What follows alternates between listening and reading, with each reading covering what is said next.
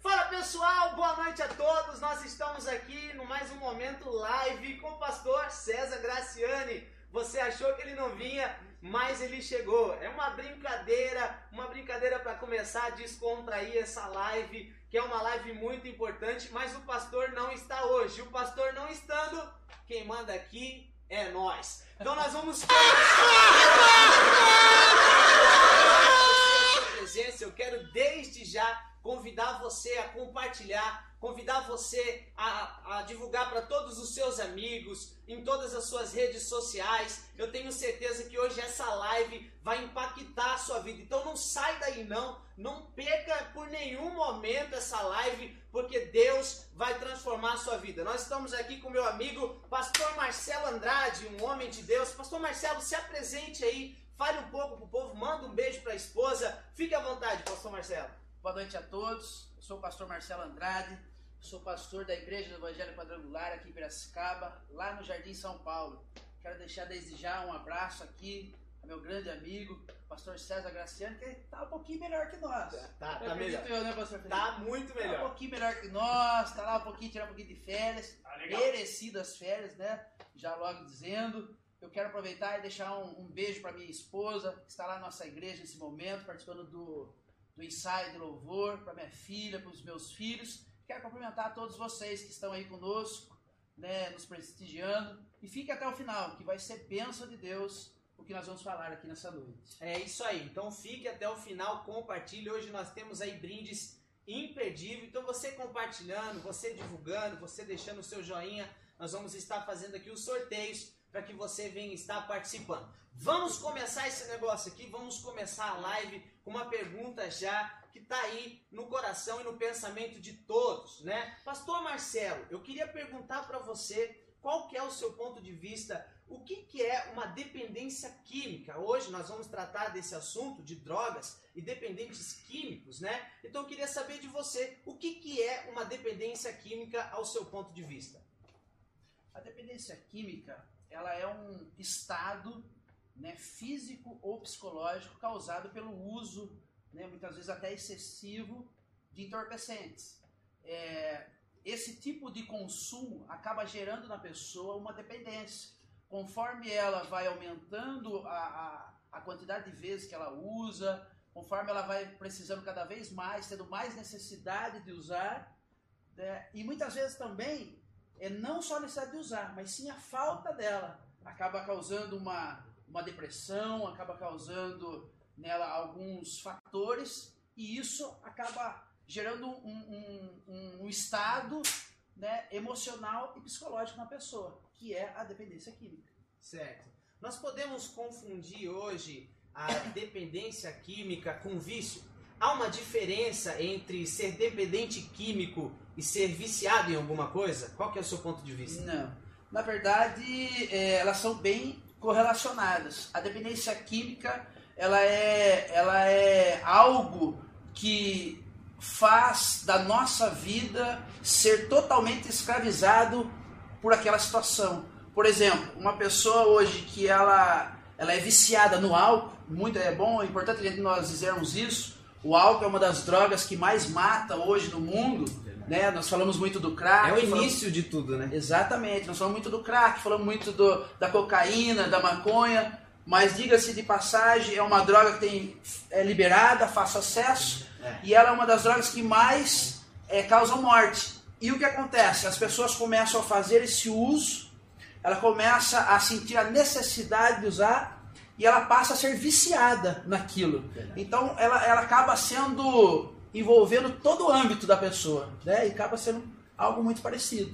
Legal, legal, pastor Marcelo, por abranger esse assunto, o que, que é uma dependência química e qual que é a diferença entre a dependência química e também um vício. Mas você que está nos assistindo aí, eu quero que você compartilhe, compartilhe em todas as suas redes sociais, entre lá no seu Facebook, compartilhe naqueles programas de, de divulgação lá, de vendas, compartilhe em todo lugar, manda pro passarinho, manda pro papagaio, manda para todo mundo, porque você enviando, você vai concorrer aos brindes que são maravilhosos. Nós temos aqui um boné feminino da FM Store, esse boné que está todo mundo usando aí, é tendência, é moda e você não pode perder. Então você mulher, compartilha para você estar tá ganhando e você homem, compartilha também para que você venha dar de presente. Mas apesar de falar de dar de presente, tem muito homem usando esse boné aqui, pastor, né? Tem muito homem adquirindo esse boné, então por favor, Compartilhe aí em todas as suas redes sociais e eu tenho certeza que você vai ganhar um brinde hoje. Em nome de Jesus, você vai sair dessa live com um brinde. Pastor Marcelo, muitas das vezes a gente acha que as coisas caem de paraquedas na nossa vida. Muitas das vezes a gente acha que as coisas acontecem do nada. Eu queria que você falasse para mim, Pastor Marcelo, quais são os fatores que levam uma pessoa a ser um dependente químico. Aonde começa tudo isso? Explica para nós. Sim existem vários fatores né, que podem contribuir para uma pessoa ela, ela passar a ser uma dependente química. Porém, é, existe o, o, o, fator família, né? nós vemos muitos casos da, de, de pais separados que influenciam isso, né? a pessoa acaba usando por essa necessidade, por essa falta né, de uma família bem estruturada os jovens, os adolescentes acabam a, a sentir uma necessidade muitas vezes de chamar atenção, outras vezes elas querem suprir aquela, aquela tristeza, aquela angústia e querem é, maquiar esse sentimento buscando algo para isso. E outros fatores também, como amizades, né? isso é muito importante destacar. Muitas, muitas vezes eu sempre falei que é, os nossos amigos eles não influenciam, mas isso não é uma verdade. Né? As pessoas com qual nós andamos são as pessoas que acabam influenciando, a formar o nosso caráter. Ou seja, se eu hoje não uso droga, se hoje não faço uso de nenhuma substância química, até mesmo bebida ou um cigarro, e eu começo a andar com essa, esse tipo de pessoa, eu começo a frequentar lugares onde essas coisas são muito frequentes. Isso quer dizer então que eu tenho a tendência de começar a usar, eu tenho a tendência de ser igual a eles. Eu, é mais fácil eu trazer esse tipo de pessoas para o meu mundo. Olha só essa pergunta. É mais fácil eu trazer esse tipo de pessoas para o meu mundo, âmbito religioso, ou é mais fácil eu estar no mundo com eles? É, é importante dizer que não é regra, né? É, são casos é, diferentes. Porém, é, existem pessoas que, por não ter uma opinião formada, existem, principalmente os jovens, os jovens, os adolescentes, eles têm a dificuldade de entender aquilo que realmente oferece perigo, aquilo que realmente né, pode nos contaminar é e, e, e, e se deixam levar pela situação. É lógico que uma amizade, se a pessoa ela está bem estruturada na palavra de Deus, se a pessoa ela, ela, ela tem a convicção daquilo que ela serve, ela tem uma, uma chance menor de acabar indo para o outro lado. Porém, nós sabemos que o nosso caráter, aquilo que nós acreditamos, ele é formado por tudo aquilo que nós ouvimos e vemos. Então, quanto mais nós ouvimos de Deus, mais nós acreditamos em Deus e buscamos a Deus. Certo. Porém, da outra forma é igual. Quanto mais eu ouço das coisas ilícitas, quanto mais eu estou próximo das drogas, mais aquilo lá começa a fazer parte da minha vida. E aí eu tenho uma tendência, volto a dizer, não é regra, mas posso acabar cedendo para outro lado. Certo. Então vamos dar uma esquentada nesse negócio aqui. Já vamos começar a milhão aqui. Aquele namorado, aquele homem que vai para a igreja todo domingo, toda quarta-feira, tem uma vida espiritual ativa, tá sempre em comunhão com Deus, mas ele começou a gostar daquela moça, né, que frequenta os barzinhos, aquela moça que é uma dependente química, que usa um baseadinho aqui, que de vez em quando vai lá e usa uma cocaína ali. Qual é o seu conselho para esse homem? E também essa pergunta vira também para o âmbito mulher, né? Qual é o seu conselho para essa pessoa que quer se relacionar com essas pessoas do mundo? Qual é o seu ponto de vista para essas pessoas? É, eu vejo assim, quando é início de relacionamento, nós temos a oportunidade de fazer escolhas e as escolhas que são melhores para as nossas vidas. Né? Então, eu, eu, eu, eu creio que cada vez mais esse tipo de situação vem acontecendo nas nossas vidas. Por exemplo, nós vemos muitos casais é, desse tipo que nós acabamos de citar aqui. Jovens que se relacionam com pessoas que são dependentes químicos. Certo. E eu vejo assim, que cabe à pessoa, isso é muito pessoal, cabe à pessoa realmente fazer uma reflexão. Porque nós confundimos o amor, né, aquele amor verdadeiro e tal, com algum sentimento de paixão. Às vezes nós deixamos nos levar num relacionamento complicado, igual a esse, sabe, já no início, sendo que nós temos a oportunidade de permitir, de esperar em Deus algo melhor. Ou seja, tenham paciência. Exatamente. Porém, volto a dizer, se a pessoa já está num relacionamento, né, se a pessoa de repente gosta de verdade, e ela acredita que vale a pena lutar, aí é uma opinião dela. Mas eu já gostaria de enfatizar aqui que é muito difícil, eu passei por isso. A minha esposa, quem eu diga, né? Certo. Ela foi uma batalha muito difícil. Porém, nós tínhamos já uma jornada aí de mais de 12 anos de casado. Certo. Então, isso foi um fator que contribuiu muito para que nós conseguíssemos enfrentar e passar por isso. É lógico que Deus né, foi a base de tudo. Certo. Mas esse esse amor que foi sustentado por 12 anos, sem envolvimento com drogas, sem envolvimento com nada é, externo, contribuiu muito para que no momento em que essa situação entrou na minha casa, né, não viesse a destruir. Mas se nós conseguíssemos suportar e passar por esse problema. Entendi, entendi. Nós estamos aqui chegando no ápice da nossa live. Existem aí 69 pessoas assistindo então vocês que estão nos assistindo, compartilhem. Vocês que estão assistindo aí, vai lá, anuncia para o seu amigo, anuncia lá para o seu vizinho, chama no WhatsApp. Sabe aquele grupo lá do WhatsApp da família? Manda lá, aquele primo que está lá na Bahia vai assistir e eu tenho certeza que Deus vai visitar a vida dele lá também. Então não deixe de assistir, não deixe de participar, não deixe de compartilhar. Compartilhe aí. Nós hoje vamos superar todas as marcas. Nós vamos hoje superar todas as marcas e eu preciso de você. Então vai lá, compartilha e eu tenho certeza que vai ser bênção em nome de Jesus. Pastor, o Senhor tem um testemunho muito lindo a respeito disso, né? Onde o Senhor vivia essa vida e Deus te libertou. Conta para nós um pouquinho como é que foi esse início seu né, no mundo das drogas e depois como é que foi esse negócio de se libertar, viver sem ela, porque muitas pessoas acham que a vida dela é a droga, né? Muitas pessoas quando estão no uso da droga, ela chega no ápice da, da, da da, do calor do, do, corpo e fala: Não, é isso aqui que eu quero para minha vida, eu vou morar com isso aqui, eu vou viver com isso aqui, mas não é isso que Deus tem para ela, porque aquilo ali vai acabar com ela, aquilo ali vai deteriorar o seu corpo, aquilo ali não vai deixar com que ela venha ter a sua salvação. Então, conta para nós um pouquinho do seu testemunho, pastor. Sim. Eu, eu, eu cresci em um bairro é, por sinal, melhor bairro de Piracicaba, lá no Secap Zona Leste. Olha aí.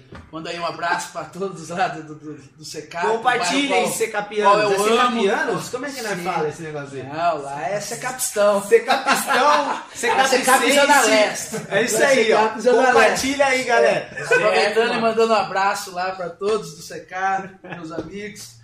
É, um bairro excelente para se viver, um bairro ao qual a, aos jovens e adolescentes tinham, podia, é, tinham a oportunidade de aproveitar. Certo. Sabe a fase que hoje não tem? Certo, de, de, aquela infância, de jogar bola na rua, soltar pipa. Aquele bairro era assim como muitos outros aqui. Legal, legal. Porém, né, é, todas as vezes, com, com o passar do tempo, todas as vezes que algo vai sendo inserido na nossa vida, seja na nossa cultura, seja na nossa personalidade, e ninguém se levanta contra aquilo, se ninguém se coloca é, em oposição a esta situação, com o passar do tempo, aquilo passa a ser uma realidade para a nossa vida. Por exemplo, muitas vezes eu, eu ainda quando era mais novo, sempre joguei bola junto com o pastor César. Boleiro, inclusive, ó, inclusive, o pastor César, ele me deve uma medalha. Porque nós jogávamos salão. Para tudo! Né?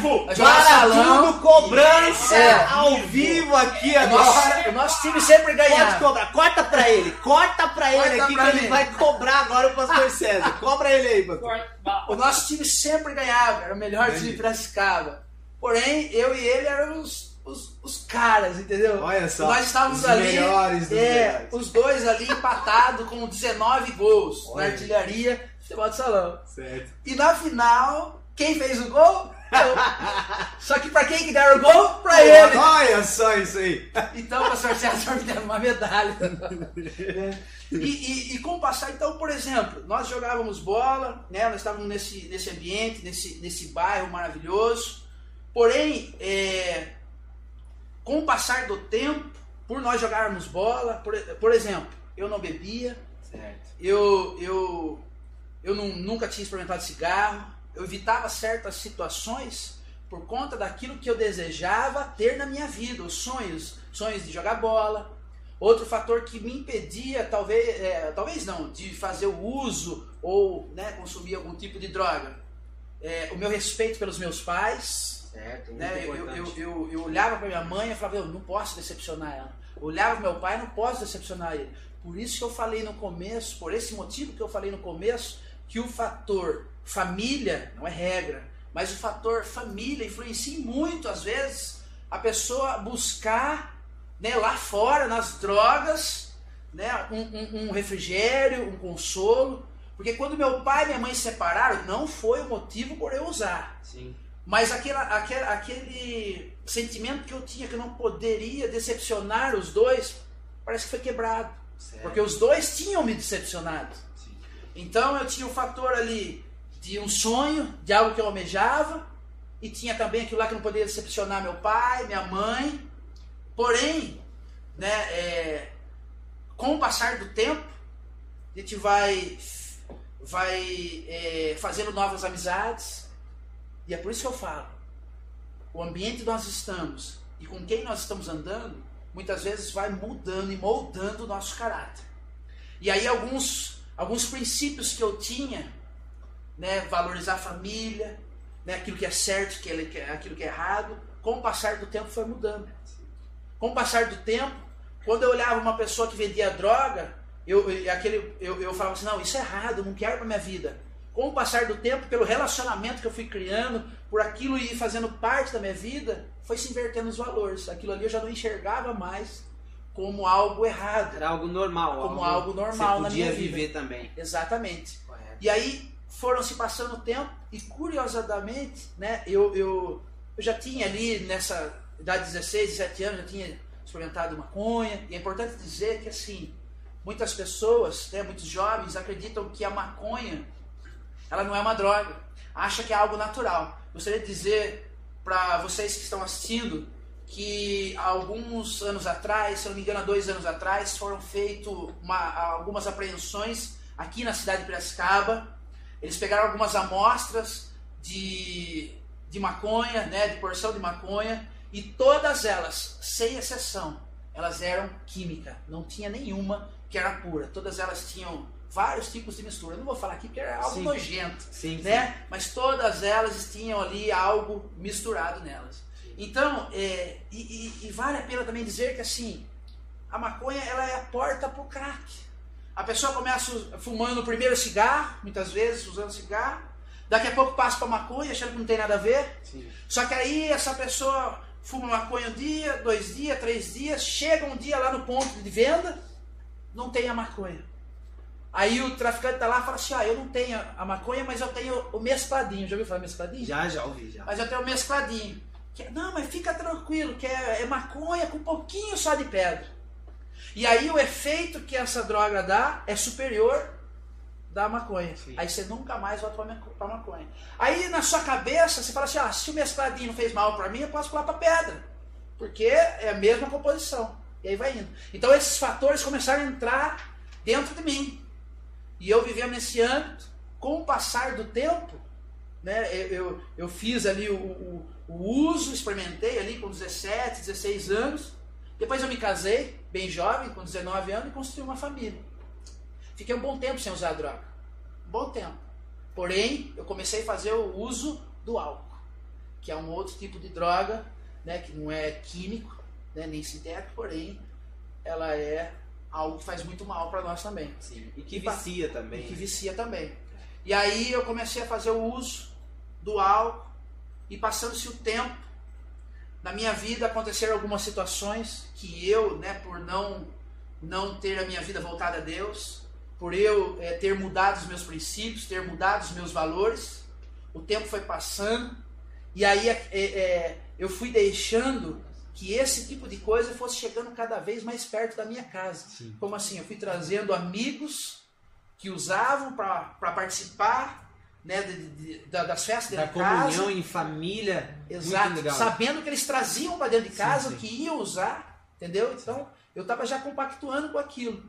E quando eu menos né, eh, pude perceber, eu já estava fazendo o uso, né, o consumo. É interessante dizer que a gente sempre começa experimentando. E aí o maior problema né, da droga é que nós fazemos o uso dela e o primeiro momento, no meu caso a cocaína, a falsa sensação que ela dá é de uma euforia, de uma alegria, todos os problemas que você tem, você esquece, e a falsa sensação, sabe, de algo bom ali naquele momentâneo. Sim. E aí o que acontece? O nosso cérebro ele armazena essa sensação. Ela vai e registra.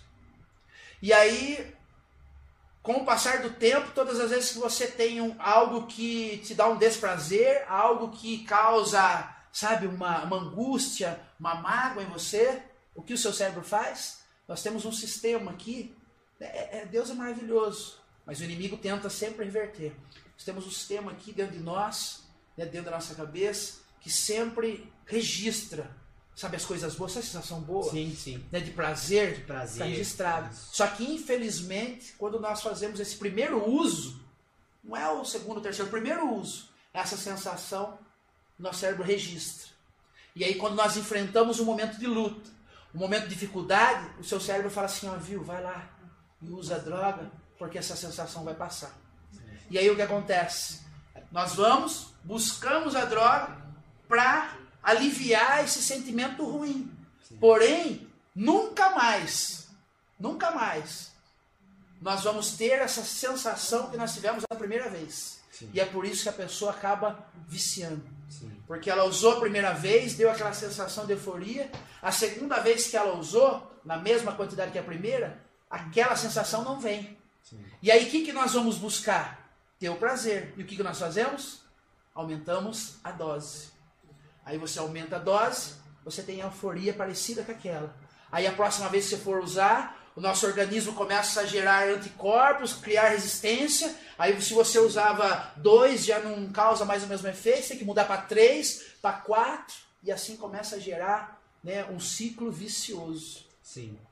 E é interessante dizer que além da, da, da falsa sensação de prazer que a droga traz, e é por isso que existe esse consumo né, repetitivo, passando-se um tempo, as pessoas começam a usar não mais pela sensação boa que ela dá, mas sim pelo desprazer da vida sem a droga. Certo. Nem o lugar tá bom. Se você tiver num churrasco, se você tiver um momento com família, ali não tá bom. Porque não tem aquilo que te dá prazer. É, é algo assim que. é Perde-se muito as primícias, né? Perde aquela, aquele momento família. Mas eu lembro, eu usei um tempo, né? Eu lembro que quando eu usava, eu nunca fui buscar sozinho. Eu nunca usei droga sozinho. Eu sempre estava acompanhado de alguém, sabe? Eu vou dizer a você que eu não tinha um caráter formado.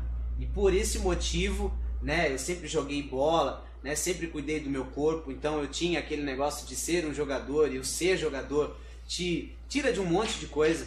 Então depois que eu vi que não dava mais, né? Depois que eu vi que a barriga foi crescendo e tá crescendo até hoje, não sei o que tá acontecendo, mas tá crescendo até hoje.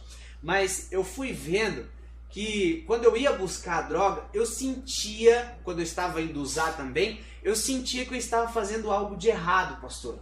E eu chegava na pessoa que eu achava que era muito meu amigo, muito minha amiga, e eu falava pra ela assim: Meu, acho que é melhor não fazer isso aqui, meu, acho que nós tá errado isso aqui. E aquela pessoa olhava pra mim e ela já replicava dizendo assim: Não, nós já tá aqui, vamos lá. Só hoje, amanhã nós para com tudo. Já, você já passou por essa situação quando você ia usar, ou até mesmo sozinho, por esse pensamento de nossa, eu tô errado, mas não, é só mais uma vez, eu vou usar somente hoje. Você já teve Sim. essa situação? Sim, Sentiu várias isso? Vezes, várias vezes. É, é por isso que o fator amizade ele influencia muito. Às vezes nós temos medo de fazer algo. E aí, se a pessoa, ah, viu, vamos, vamos pular naquela piscina? Mas será que tá muito gelado? Será que, né? Será que daqui não é muito alto? Isso aí. Aí chega alguém e fala pra você, não, vamos lá, tamo junto. Você vai, Você vai lá e Pula. pula. pula. E, e- e é interessante dizer que assim, ó, no meu caso, e eu creio que em muitos outros casos, porque já, já li muito sobre isso e já ouvi pessoas falando, é, muitas, muitos de nós, por não conseguir falar um não, por não ter um caráter formado, sabe, por não ter, por não ser uma pessoa de opinião, sabe, é, quando as pessoas chegam por nós, é que nem você falou, no começo eu nunca fui comprar, porque o medo nosso qual que é? Viu, alguém vai me ver lá na É isso aí. É isso Só que né, a- o, o inimigo ele sempre dá um jeito de, se você não vai buscar, ele te apresenta. É. E aí o que acontece? Facilidade. Né? E aí o que acontece? Por não falar não, a pessoa fala assim, ó, tá aqui. E aí por não ter opinião, por não ter o caráter formado, e eu não conseguir falar não, muitas vezes eu não estava nem com vontade de usar. Eu estava ali curtindo de boa, mas para não falar não, eu acabava usando. Inclusive, eh, nós tínhamos um, um, um slogan né, que dizia não é igual a sim. O projeto Nosso Restaurar, que cuida de dependente químico. O pastor César, nós tivemos esse projeto por muitos anos lá no Monte Líbano. Eu comecei, né, eu me converti na igreja do Evangelho Quadrangular, lá no Monte Líbano, a igreja ao qual o pastor César ele pastoreava. O pastor César foi uma das pessoas fundamentais né, para a minha conversão, para a libertação da minha vida nas drogas. Né? E, e- e esse projeto que nós tínhamos lá, ele tinha esse slogan, não é igual assim. Certo. Porque essa palavrinha é tão pequena, o não, que é tão difícil da gente falar, na verdade. Quando você sabe que você vai fazer alguma coisa errada, parece que você não você vai falar, não, é tão pequeno. A questão é que assim, ó, muitas vezes nós pensamos assim, ó, se eu falar não, mas isso não vai prejudicar ninguém. Se eu falar não, não vai mudar nada na minha vida. É Mas quando nós mudamos a perspectiva, nós entendemos que o não, quando nós falamos não para as coisas erradas, nós estamos falando sim para Deus. Essa palavrinha pequena, esse não que não tinha nada a ver, isso muda, isso vale muito, isso aumenta, porque nós estamos falando sim para Deus. E quando nós falamos sim para Deus, Deus muda tudo. Deus faz tudo nas nossas vidas. Legal, legal, pastor Marcelo. Vocês que estão aí, vocês que estão nos assistindo, vocês que estão entrando, compartilhem. Eu peço que vocês estejam compartilhando. Daqui a pouquinho nós já vamos ler a sua pergunta. Então já vai deixando a sua pergunta aí referente a esse assunto. Deixa lá. Nós queremos já mandar uns abraços aqui, né? Simone, que Deus abençoe sua vida. O Rodrigo também. Rodrigão, que Deus abençoe. Continue assistindo aí. Tá o Gripa aí falando que o pastor César engordou um pouquinho, verdade. O homem tá, tá comendo lá, viu? Tô brincando. É eu que engordei mesmo. Mas ó, tomei até queimadinho, né? Pelo, pelo estar na praia, a gente se queima um pouquinho, viu, Gripa? Mas que Deus abençoe, um abraço. Então vão deixando aí as suas perguntas, vão deixando aí é, para nós estarmos aqui respondendo para você. Betão, tem alguma pergunta aí já pra gente estar passando pro pastor Marcelo aqui? Tem, tem sim. Manda aí. então. Bastante aqui, ó. Vamos lá. Adriana Rota. Adriana Rota, ela perguntou: qual o grau de culpa da família quando o filho ou filha torna-se um dependente químico? Boa, boa pergunta, Adriano. Qual o grau da família? Qual o grau de culpa da família? Ô, ô, Adriana, é, a situação é, é- ela é muito ampla, porque envolve vários fatores. Nós podemos ver né, em diversos níveis sociais e podemos ver em diversos níveis de relacionamento onde existe filhos que usam droga e outros não. Por exemplo, nós podemos ver em lares aonde existe é, pais e, e- e- e, né, os pais são muito bem estruturados, os pais fazem o melhor para os filhos, os pais, sabe, entregam o melhor amor, os pais fazem de tudo e mesmo assim, né, a gente vê que em alguns casos esses filhos eles vêm a, a fazer o uso e a se envolver com a dependência química. Por outro lado, existe sim alguns casos que a família é negligente. Por exemplo, nós vemos hoje, nós temos hoje um problema muito sério, que é o celular. Nós temos hoje um problema muito sério que é, na verdade, não é o celular, não é a internet e não é né, o computador, e sim né, a falta de controle e a falta de supervisão dos pais. Né, eu, sendo pai, né, pastor Felipe, eu, eu, eu confesso que muitas vezes eu, eu, eu me pego, sabe? E eu falo assim, viu, meu filho está muito tempo no celular Sim. assistindo, né, que seja um filminho, que seja um, um, um desenho. Aquilo pode se tornar um vício para ele. Exatamente. Sem contar que eu estou transferindo um papel meu de pai né, para aquele momento. Por exemplo, que- por que, que nós colocamos nosso filho para assistir um desenho? Por que nós colocamos nosso filho para quê? Para ele distrair, para ele ficar lá e, e dar sossego para nós, na é verdade? Sendo que se eles estivessem fazendo outra atividade, nós teríamos que estar supervisionando. Nós teríamos que estar corrigindo. Sabe aquele negócio? Não coloca o dedo na tomada aí não, senão vai dar choque, esse tipo de coisa? E aí você ia estar ali é, olhando, né, ensinando ele, né, não colocando medo, mas sim ensinando ele né, o, o- o jeito certo de agir. Então, Adriana, existem, sabe, é, casos e casos, porém, não é regra. Existem alguns casos que a família, ela, ela tem muitos aí que coloca os filhos no mundo, né? A gente vê, infelizmente, alguns casos aí de, de, de, de, de mães que abandonam os filhos, de pais que, infelizmente, hoje já estão no vício, né? No consumo de droga, e isso acaba sendo espelho para os filhos, né? Por exemplo, se eu beber, né? Se eu bebo álcool, né? Hoje, vou dar um exemplo, eu não bebo, graças a Deus faz fazem oito anos que eu não, não bebo, que eu não, uso cocaína, que eu não fumo maconha, que nada mais disso faz parte da minha vida. Mas, por exemplo, se eu usasse hoje, e muitas pessoas falam assim, ah, eu bebo socialmente, né? Mas o que passa na minha cabeça? Se eu uso hoje, né? Se eu tomo cerveja hoje, o que os meus filhos estão vendo de mim? Qual exemplo está tendo? Sim. Pode ser que eu tome a cervejinha socialmente em casa, mas o meu filho vai querer usar, vai querer beber. Será que o meu filho ele vai ter esse social como eu tenho? E eu não estou querendo dizer que eu posso beber social, porque para mim tudo aquilo que mata, tudo aquilo que causa um dano na família tem que ser tirado da nossa vida. Então para mim não tem que beber, não tem que fumar, não tem que fazer nada. Porém, né, a pessoa que bebe socialmente tem que refletir. Será que o que eu estou fazendo hoje pode ser que eu tenha um falso controle, mas o meu filho, será que ele vai ter? Porque se eu bebo, não tem como eu falar não para ele. Certo. E aí, qual vai ser o grau dele de vício? Onde ele vai chegar? E muitas vezes, sabe o que acontece? Isso Deus falou muito comigo no processo meu de libertação. O quão disposto eu estava, sabe, de me entregar pela minha família. O quanto realmente eu amava os meus filhos. Porque eu dizia que eu amava minha filha, eu amava minha esposa, mas eu não estava disposto a deixar de fazer aquilo que estava fazendo mal para minha família. Então, que amor é esse? Então, Adriana, existem casos que realmente a família influencia, porém não é regra. Nós vemos vários exemplos aí de famílias que, sabe, cuidaram, que cuidam muito bem dos filhos, que educam muito bem, porém cai daí naquele fator que nós falamos, né, de caráter, da, daquilo da alma da pessoa, que é formado pelo quê? Pelo ciclo de amizade, pelo lugar onde ela está. Nós, cristãos, nós passamos quanto tempo dentro da igreja? Nós passamos mais, nós somos pastores. Mas muitos, né, às vezes só vão de quarta a domingo. Quanto tempo os nossos filhos, né, ou nós mesmos estamos recebendo daquilo que é de Deus, aquilo que é de princípio? Às vezes duas, quatro horas na semana.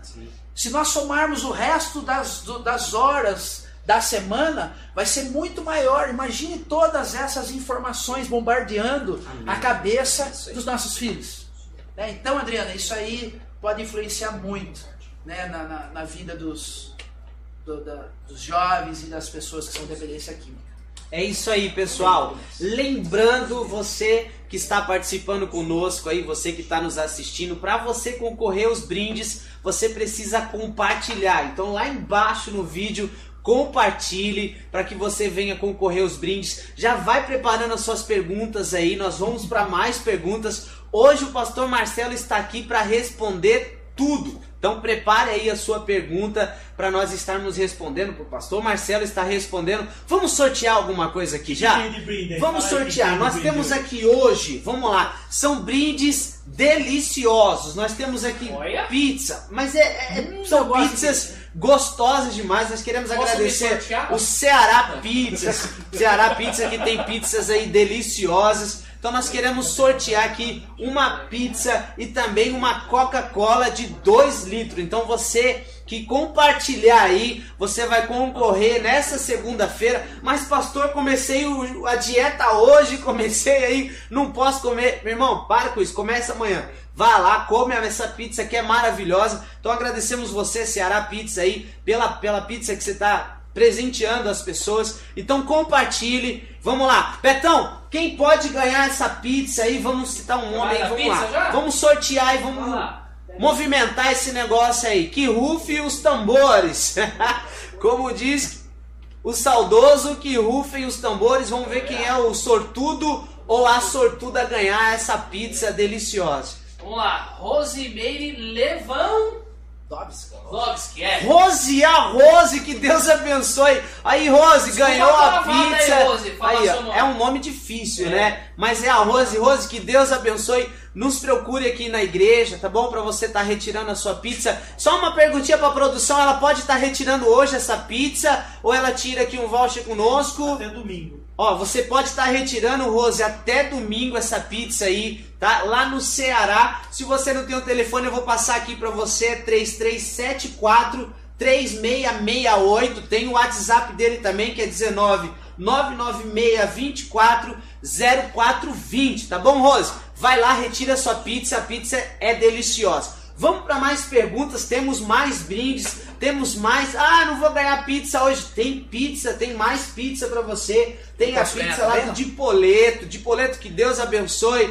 Temos Fala lanches aí. tem Fala tudo que tem. Temos os lanches da Picolis Lanches. E olha só esse lanche. Lanche é bom, gourmet hein? De costela Supremes. Meu irmão, se você não ganhar esse negócio aqui, se você não comer esse negócio aqui hoje, ou se você retirar até domingo, pelo amor de Deus, então compartilha aí, compartilha com todos os seus amigos para aparecer o seu nome aqui, para nós estarmos sorteando para você ser o felizado, para você ser a felizada em nome de Jesus. E também nós vamos sortear aqui no final. Vamos deixar os- o, o boné da FM Stories aqui pro final para você estar ganhando também em nome de Jesus. Pastor Marcelo, quando uma pessoa ela é dependente química, quando uma pessoa ela está no tratamento da dependência química e ela desperta dessa vida, ela fala assim: não é isso que eu tenho que viver. Eu preciso mudar. Eu preciso talvez viver os pais evangélicos ou algum amigo, né, que chama muita atenção dessa pessoa evangélica. Eu preciso viver essa vida que essa pessoa está vivendo. Ela começa a frequentar o culto. E o pai a mãe, por ver o filho que estava sofrendo na dependência química frequentar o culto, começa a gerar aquela, aquela alegria de falar: meu filho vai ser liberto, né? Minha filha, meu neto, eles não vão mais usar isso. Isso eles participaram do culto de domingo, só que na terça-feira voltou à vontade. E a mãe começa a duvidar de Deus, começa até mesmo julgar o filho, dizendo que ele não pode, que ele não deve, porque agora ele está indo na igreja. Qual que é a atitude correta dos pais para essas pessoas que estão tomando a sua primeira atitude, o primeiro passo, a primeira ação, que é tentar se libertar desses vícios? É, é importante nós entendermos um pouco do, do, do mundo, vamos dizer assim, do dependente químico. É importante a família, a mãe, os pais, né, entenderem isso. O que acontece? A pessoa quando ela, ela, ela é dependente químico, o maior problema que ela tem, né, e, e- e entendam isso, o maior problema que ela tem não é o uso da droga. O maior problema que ela tem são os defeitos de caráter dela. Porque se ela tratar os defeitos de caráter, ela vai parar de usar droga. Verdade. Porque para ela usar a droga, né, lógico que o consumo da droga gera todos os problemas físicos. Mas nós precisamos tratar o quê? Lá na causa, não no efeito. O efeito qual que é? É o uso da droga. Agora, a causa muitas vezes é o quê? É, é, é pessoas que foram traídas, são pessoas que guardam mágoas, são pessoas que é, muitas vezes, sabe, vê o pai e a mãe tendo problemas dentro de casa, são pessoas que passam por várias situações, né? E, e- e quando ela decide a parar, né, mudar de vida, né, e ela dá esse passo, que é muito importante, conseguir ir até uma casa de Deus, conseguir buscar a Deus, é importante a família saber que há uma luta, Certo. que há uma batalha física, né? Porque a pessoa ela fica um tempo ali sem uso, mas daí vem a abstinência. Vem a reação física daquela falta. Aquela vontade, né? Exato, aquela vontade. E, e- e é importante nós, nós, deixarmos bem claro aqui que essa vontade, né, segundo eh, estudiosos, é, eles dizem que a, a sensação de prazer que a droga dá, é, pensa aí, pastor, algo que te dá prazer. Sim. Jogar bola, Sim. pular de, alguns pular de paraquedas, sabe aquela, a sensação que mais dá prazer para nós. Sim. Eles dizem que a falsa sensação de prazer da droga é 400 vezes mais Certo. do que essa que o senhor pensou e que eu possa pensar. Sim. Então é, é, é, é algo é bem difícil de conseguir conter. Sim. Né? Então, quando a pessoa toma esse passo e vai, é importante a família saber que quando nós decidimos ir até Deus, a conversão nossa é aos poucos. Primeiro, a pessoa tem que aceitar que ela precisa de ajuda. E quando ela dá um passo de ir para a igreja, ela está dizendo assim: ó, eu aceito ajuda, eu quero mudança. Mas isso não quer dizer que os pensamentos né, antigos, a rotina que ele tinha, não continua ainda vindo sobre ele. Porque o dependente químico, o que acontece? Para que ele possa é, usar a droga, ele começa, a, ele começa a criar uma rotina para aquilo. Ele acorda de manhã já pensando na droga, daí ele já começa a pensar o que ele vai ter que fazer para conseguir usar a droga. É isso aí. Porque geralmente a pessoa perde emprego, a pessoa não tem mais dinheiro, alguns vão pensar em roubar, outros vão pensar é, em, em vender droga, outros, né, assim como eu, já roubei dentro de casa, vendi coisas dentro de casa. Então começa a se gerar uma rotina. E quando a pessoa vai até a igreja, não quer dizer, lógico, que Deus ele tem o poder de, se a pessoa permitir, de mudar a vida, mudar a personalidade, mudar o caráter daquela pessoa na hora que Deus quiser. Certo. Porém, Deus ele só age o quê? Mediante aquilo que nós realmente desejamos. A pessoa muitas vezes fala assim: ah, eu quero ajuda, quero ir para a igreja. Mas lá no fundo, lá no fundinho mesmo, ela não quer. Ela quer continuar usando droga. Esse foi um dos motivos ao qual demorou muito para eu parar do, com o uso. Certo. Porque eu, eu, com Deus só funciona as coisas na nossa vida com Deus se nós formos sinceros.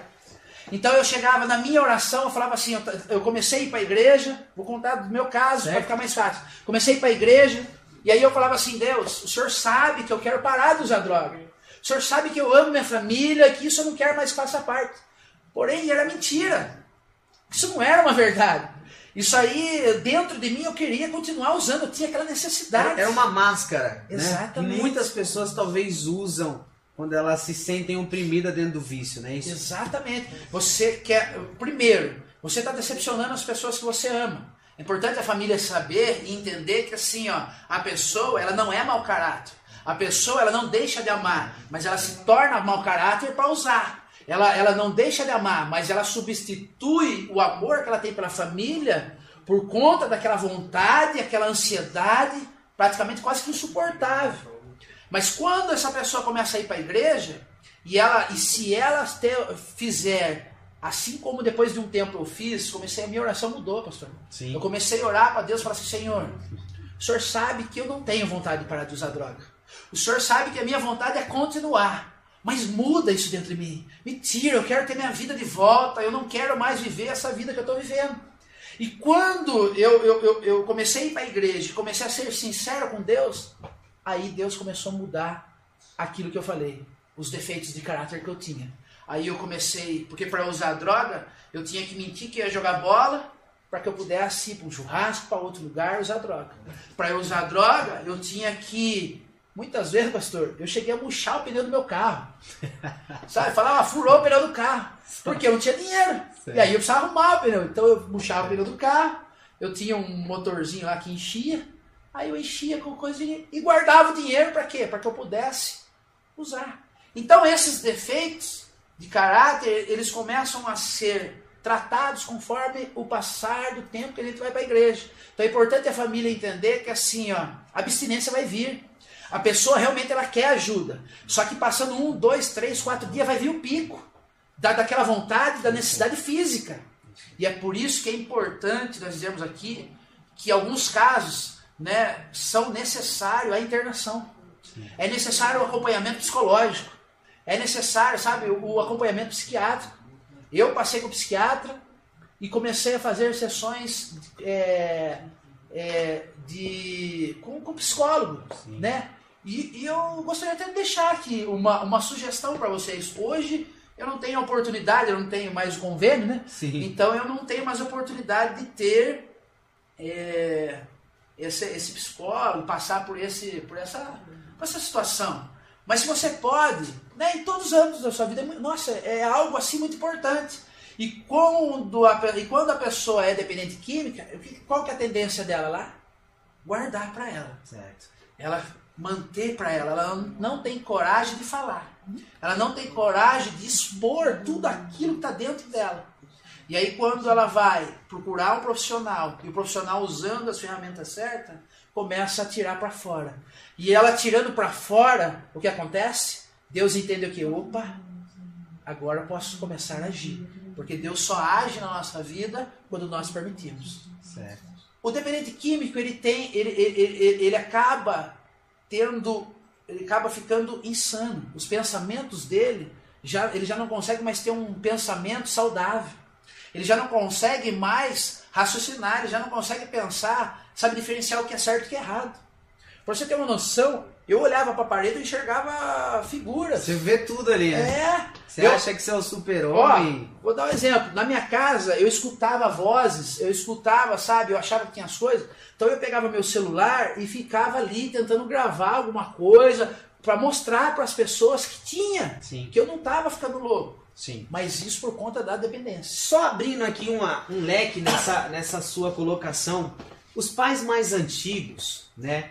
Eles têm essa, essa coisa da, do viciado, essa coisa do dependente químico ver as coisas, ouvir coisas como algo inútil, como algo que não acontece. Muitas das vezes eu até via, né? Eu tinha é, uns meus primos que eram muito viciados, eu via o meu avô falando assim, rapaz, deixe de frescura, isso aí é frescura, isso aí não é nada não. Daqui a pouco esse menino aí, ó, vai estar bem, deixa ele lá. Então, qual que é o seu recado para essas pessoas que não conseguem entender, não conseguem a- digerir o que está acontecendo na vida de um dependente químico? Deixa a sua palavra para esse pai, para essa mãe, para esse avó, para esse avô, entendeu? Que precisa entender o mundo químico, né? Porque a gente sabe que não é de um dia para a noite que um dependente químico vai largar essa vida. É um tratamento, é um tempo, né? E muitas das vezes esse tempo é difícil de assimilar. Esse tempo é muito difícil de ter. Então, qual que é o seu recado para esse pai, para essa mãe, para esses avós? É, eu gostaria de, de frisar aqui que a dependência química ela é uma doença né, é gradativa, ela pode levar à morte, então é algo que tem que ser tratado realmente com urgência. É importante né, é, é, salientar a todos os pais, os avós, que é necessário um cuidado maior Certo. é necessário, sabe, é entender que assim a droga ela age no nosso cérebro no mesmo lugar que age a depressão. Ela age no mesmo lugar. Então as pessoas, quando elas estão sobre o efeito da droga, e aqui nós estamos falando da parte física, quando elas estão sobre o efeito da droga, a- o nosso cérebro ela, ela, ela começa a gerar algumas, alguns hormônios e aquilo lá causa alucinações Certo. as pessoas. E elas acabam vendo e ouvindo o que não tem. A maior parte dos casos, as pessoas sempre começam a achar se a pessoa é casada. Ele começa a achar que o seu cônjuge tem outro, tem um outro relacionamento. Sim. Tem um amante, tem uma outra pessoa. Sim. Além de ela sempre achar que o seu cônjuge está traindo, ela também sempre ela, ela começa a ter uma síndrome de pânico. Começa a achar que todo mundo está perseguindo, que todo mundo está contra ela. Se tem, se nós estamos aqui e alguém está conversando lá, a pessoa já acha que está falando dela. Certo. Ela tem aquela, toda aquela situação. Então é importante nós sabermos que assim, ó, realmente é uma doença que precisa ser tratada, né? E além de ter o fator físico, existe o fator espiritual. O diabo, o inimigo, sabendo do fator físico, sabendo de toda essa fragilidade que nós temos na nossa mente, o que acontece? A Bíblia diz que o inimigo está ao nosso derredor. Então, se nós estamos aqui, é lógico que nós estamos aqui reunidos falando em Deus, então o inimigo não, não, não tem poder sobre nós. Mas muitas vezes, no nosso cotidiano, no nosso dia a dia, quantas vezes vem pensamento que não vai dar certo? Quantas vezes vem, ah, viu, abandone, largue tudo. Por quê? O inimigo está ao nosso derredor e está o quê? Falando ali Isso no nosso ouvido. É. Dá pra pensar, lembrar daquele desenho do pica-pau. É um anjinho, né? É Um mais ou menos isso aí que acontece. Só que o que acontece? Quando a pessoa está sob o efeito da droga, o diabo continua falando. Só que aí é como se ele estivesse, sabe, com os olhos vendados. Então Deus está falando aqui para mim, viu? Vai dar certo, eu vou te libertar, eu vou não sei o que lá. E todas essas coisas estão aqui na minha frente. Só que eu estou o quê? Com os olhos vendados, meus olhos espirituais vendados. Estou fragiliz- fragilizado por conta da dependência química. E aí, ao mesmo tempo que Deus está falando para mim, o inimigo está ao derredor e está falando. E aí, pode ser que assim, um dia eu acorde e fale, não, ó, Deus, né, Deus falou, viu, vai dar certo, vai ficar livre, eu vou lá e pego isso e agarro para minha vida, eu venço um dia. Vou lá, segundo dia eu fico sem usar droga, terceiro dia eu fico. Mas como eu não estou enxergando, Sim. Eu corro o risco do quê? De pegar aquilo, viu? Ó, tá vendo? Você já perdeu. Você perdeu sua família. Ó, agora não tem mais jeito. E aí eu vou lá e recaio. E é por isso que é necessário, além do tratamento físico, além do tratamento, acompanhamento com os médicos, há uma necessidade da busca por Deus. Certo. Porque quando nós começamos a buscar Deus, fortalecer né, o nosso espírito, esses pensamentos começam a não ter mais força na nossa vida. Então é importante a família saber que é uma luta física, psicológica, mas também é espiritual. Certo.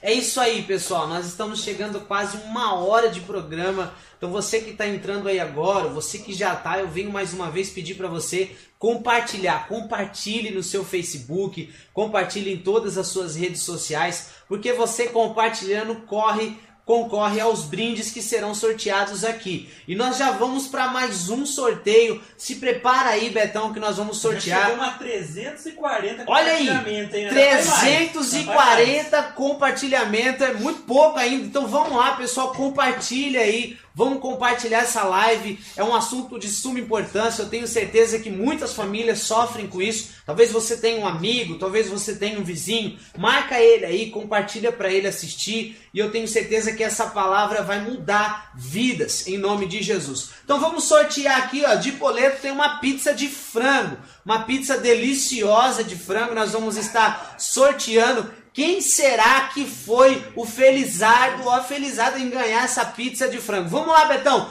Quem ganhou essa pizza aí? Anderson Pereira. Anderson Pereira! Meu amigo, você é Dinhão. o ganhador. Como é que é? Dinhão. Dinhão? Ó, Dinhão. Olha ele aí.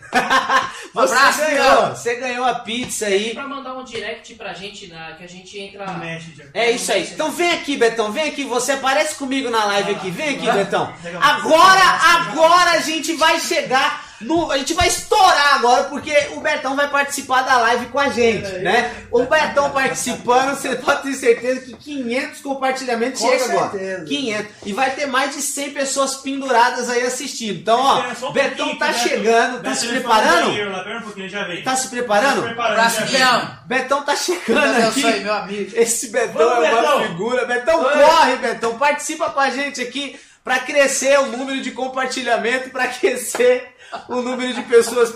Vem aqui, Betão, participa com a gente aqui. Dá um oi primeiramente lá. Senta aqui. Dá um oi primeiramente pro povo. Fala galera! Eu tô aqui e tô ali. Ai, Deixa o recadinho lá pro não. Deixa o recadinho pra Ô, ele. Dião, Dião, procura a gente, procura a gente na página pelo Messenger. Daí a gente passa pra você as informações, pra todos que forem sorteados, né? Passa, é, manda um Messenger pra, pra IEQ Morumbi, e daí a gente passa todas as informações, tá bom? É, queria deixar uma mensagem pra Denise, amor. Te amo, tá bom? Malu, papai ama você. Minha mãe falou que assistiu, não sei se ela tá, se ela tá online, mas um beijo pra minha mãe também, tá bom? E é isso aí, é isso aí. pra você. É isso aí, Betão. Deus abençoe. Obrigado. Deixa o seu like. Gente, compartilha, hein, gente? Eu Olha penso lá, como deu uma você crescida. pensa. Deu uma crescida aí, muitas pessoas assistindo, chegamos a 80. Vamos lá, gente, entra aí, vamos crescer esse negócio, mas vamos dar uma, uma tunada no negócio aqui, como diz o pastor mais, como diz o pastor César, tá muito Nutella, né? Então vamos dar uma tunada, vamos dar um momento polêmica aqui. Essa é para os líderes, pastor. Falando de pastor para pastor.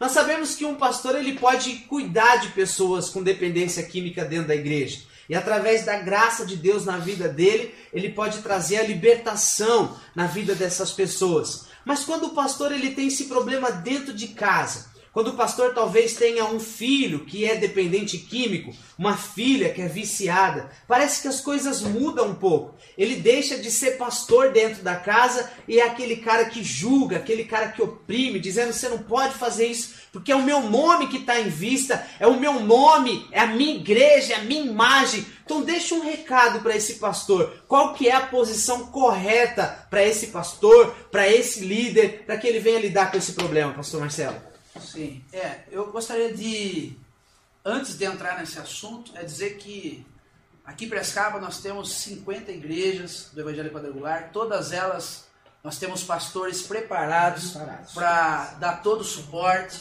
A nossa igreja é uma igreja que visa muito né, o cuidado da família. Nós temos trabalho com várias clínicas, ao qual nós encaminhamos. É lógico que é, as clínicas são particulares, mas a nossa igreja dá todo o suporte para a família, que às vezes, né, às vezes não. Todas as vezes que o dependente químico ele vai para a casa de recuperação, é importante dar o suporte para a família. Não basta só mudar a pessoa e quando ela voltar, o ambiente onde, que, onde ela retorna continua da mesma forma. Então, além da, do trabalho, do cuidado com o dependente, é necessário fazer um cuidado com a família. Então, as nossas igrejas estão preparadas se você conhece alguém, se tem alguém na tua família, pode ter certeza que nós estamos dispostos a caminhar com você, lutar com você. Eu me coloco à posição. Eu tenho certeza que o pastor César Graciani, pastor aqui do Morumbi, sabe, ele por várias vezes, pastor, Sim. correu de madrugada atrás de mim. Isso não, não são qualquer pessoas que estão dispostas a fazer isso. Legal, Pode ter certeza legal. que tem que ter muito amor. Mas voltando à pergunta, né, é, O pastor ele, ele deixa de exercer o seu papel pastor dentro de casa, porque tá o nome dele em jogo, né? Exatamente. Então ele se perde ali, ele acaba julgando o filho, mas ele cuida da ovelha, mas chega em casa ele não consegue cuidar do filho. Como é que ele- como é que a gente pode lidar com essa situação? Sim, eu ia fazer uma piadinha, mas deu parei. mas Fique à vontade, pastor, é um momento Não. polêmico aqui, é o tabaco do Eu lá, quebrada. pastor. Mas Pode assim- falar aí. O que acontece? É, nós pastores, quando nós, nós estamos preparados, né? Lógico que tudo vem de Deus, vem a direção de Deus. Mas quando nós estamos lidando com as pessoas da igreja, com as ovelhas, com as pessoas que nós amamos também, né? É, nós temos um cuidado maior para falar com elas. Por quê? Porque elas não são da nossa família. Quando é família, nós temos mais liberdade. Quando é da família, nós achamos que podemos falar qualquer coisa para ela, ela não vai se magoar. Quando é da família, envolve muito sentimento. Então, por exemplo, o pastor, quando vai cuidar de alguém que não é da família, ele toma todo um cuidado com o que vai falar, com o que vai fazer, como ele tem que agir, e dessa forma também teria que ser com a família. Porém, o fator sentimento, né, porque envolve muitas coisas, a preocupação de muitas vezes da posição a qual nós estamos, o que vão pensar, o que vão falar de nós, lembrando que assim, muitas vezes o pastor, ele ele ele ajuda todas as pessoas, né, ajudam as pessoas, é, se alguém errar, o pastor tá ali para dar a mão e falar, não, viu, vamos junto, tá tudo certo. Mas se o pastor errar, ou se alguém da família dele errar, muitas vezes é, vem uma cobrança maior sobre Sim, a vida dele. Então isso acaba sendo algumas vezes uma pressão. Então o pastor ele tem que ter, ele tem que ter o quê? Um controle emocional sobre isso. Ele tem que conseguir, né, pedir ajuda a Deus através da direção do Espírito Santo de Deus. Ele, ele tem que deixar que a razão, né, deixar que o Espírito Santo tome conta da vida dele, a ponto do sentimento ficar abaixo de todas essas coisas. Porque assim, quando envolve filho, principalmente filho, muitas vezes a gente fica desesperado. Sim. Né? Nós esquecemos, pensa um policial. O policial tem todo um protocolo para agir quando alguém está em perigo. Mas imagino eu quando está o seu filho em perigo, ele vai contra todo qualquer protocolo. Certo. Ele pula na frente do que tiver que pular. Certo. Não é verdade? Então, é a mesma coisa quando está numa situação como essa. Né? Quando é com, a- com as nossas famílias, nós deixamos que o sentimento acabe indo. E aí nós esquecemos o nosso papel. Não só do pastor, mas de todas as pessoas, que não é de julgar. Isso, lembrando, deixando bem claro aqui, pro papel líder, né? Exatamente. Você é líder de louvor, você é líder do ministério infantil, você é líder dentro da sua casa. Exatamente. Muitas das vezes você cuida do lado externo, mas o lado interno você acaba não cuidando porque confunde as coisas. É isso, pastor? Exatamente.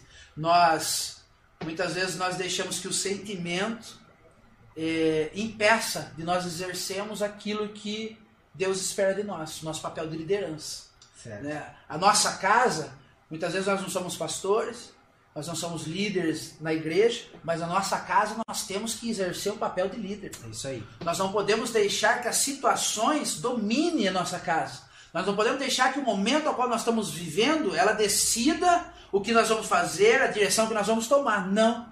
Quem tem que decidir por nós é Deus. Nós temos que buscar em Deus as orientações para que nós possamos lidar com essa situação. Certo. Né? Então, eu deixo aqui né, é, um- como recomendação né, para todos aqueles que, que estiverem enfrentando esse tipo de situação, líderes, pastores, que se estiver com algum tipo de dificuldade, busque ajuda.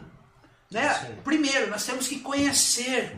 é, muitas vezes nós, nós, por estar numa posição né, ao qual nós julgamos muitas vezes estar acima das outras pessoas, nós muitas vezes temos vergonha, nós temos vergonha de buscar conhecimento. Sim, sim. Nós temos, muitas vezes, temos vergonha de perguntar, né, Pastor Felipe, viu, o senhor, o que o senhor acha disso? O senhor tem mais conhecimento? Tem muitas pessoas que conhecem mais que nós. Sim. E quando nós buscamos o conhecimento, nós começamos a dominar a situação. Né? É, Deus ele vai usar da nossa vida tudo aquilo que nós temos de conhecimento. É lógico que Deus ele pode nos inspirar e dar algo novo ali, ele, ele, ele nos orienta, todas as vezes que nós buscamos a Deus, ele nos mostra o caminho, mas ele vai usar aquilo que nós temos de conhecimento dentro de nós. Então, se, se você está passando por uma situação como essa, leia mais, sabe? Pegue mais, conheça mais sobre a dependência química, busque mais, sabe? É, é, conhecer a fundo o que ela causa no- no- no- na mente da pessoa, né? o que está ocasionando, como a pessoa fica, para que você possa, num momento como esse, não deixar que o sentimento, deixar que a situação que você está passando comece a dominar a sua casa e o lugar onde você está. Mas sim, seja você pela direção de Deus e do Espírito Santo. É isso aí. Essa é uma pergunta muito importante porque nós estamos vendo, né? Muitos líderes também estão sujeitos a essas coisas, né? Todos nós estamos sujeitos a passar por essas coisas. E passando por essas coisas, não sabendo administrá-las, nós acabamos passando essa falta de, de confiança, essa falta de administração aos nossos liderados.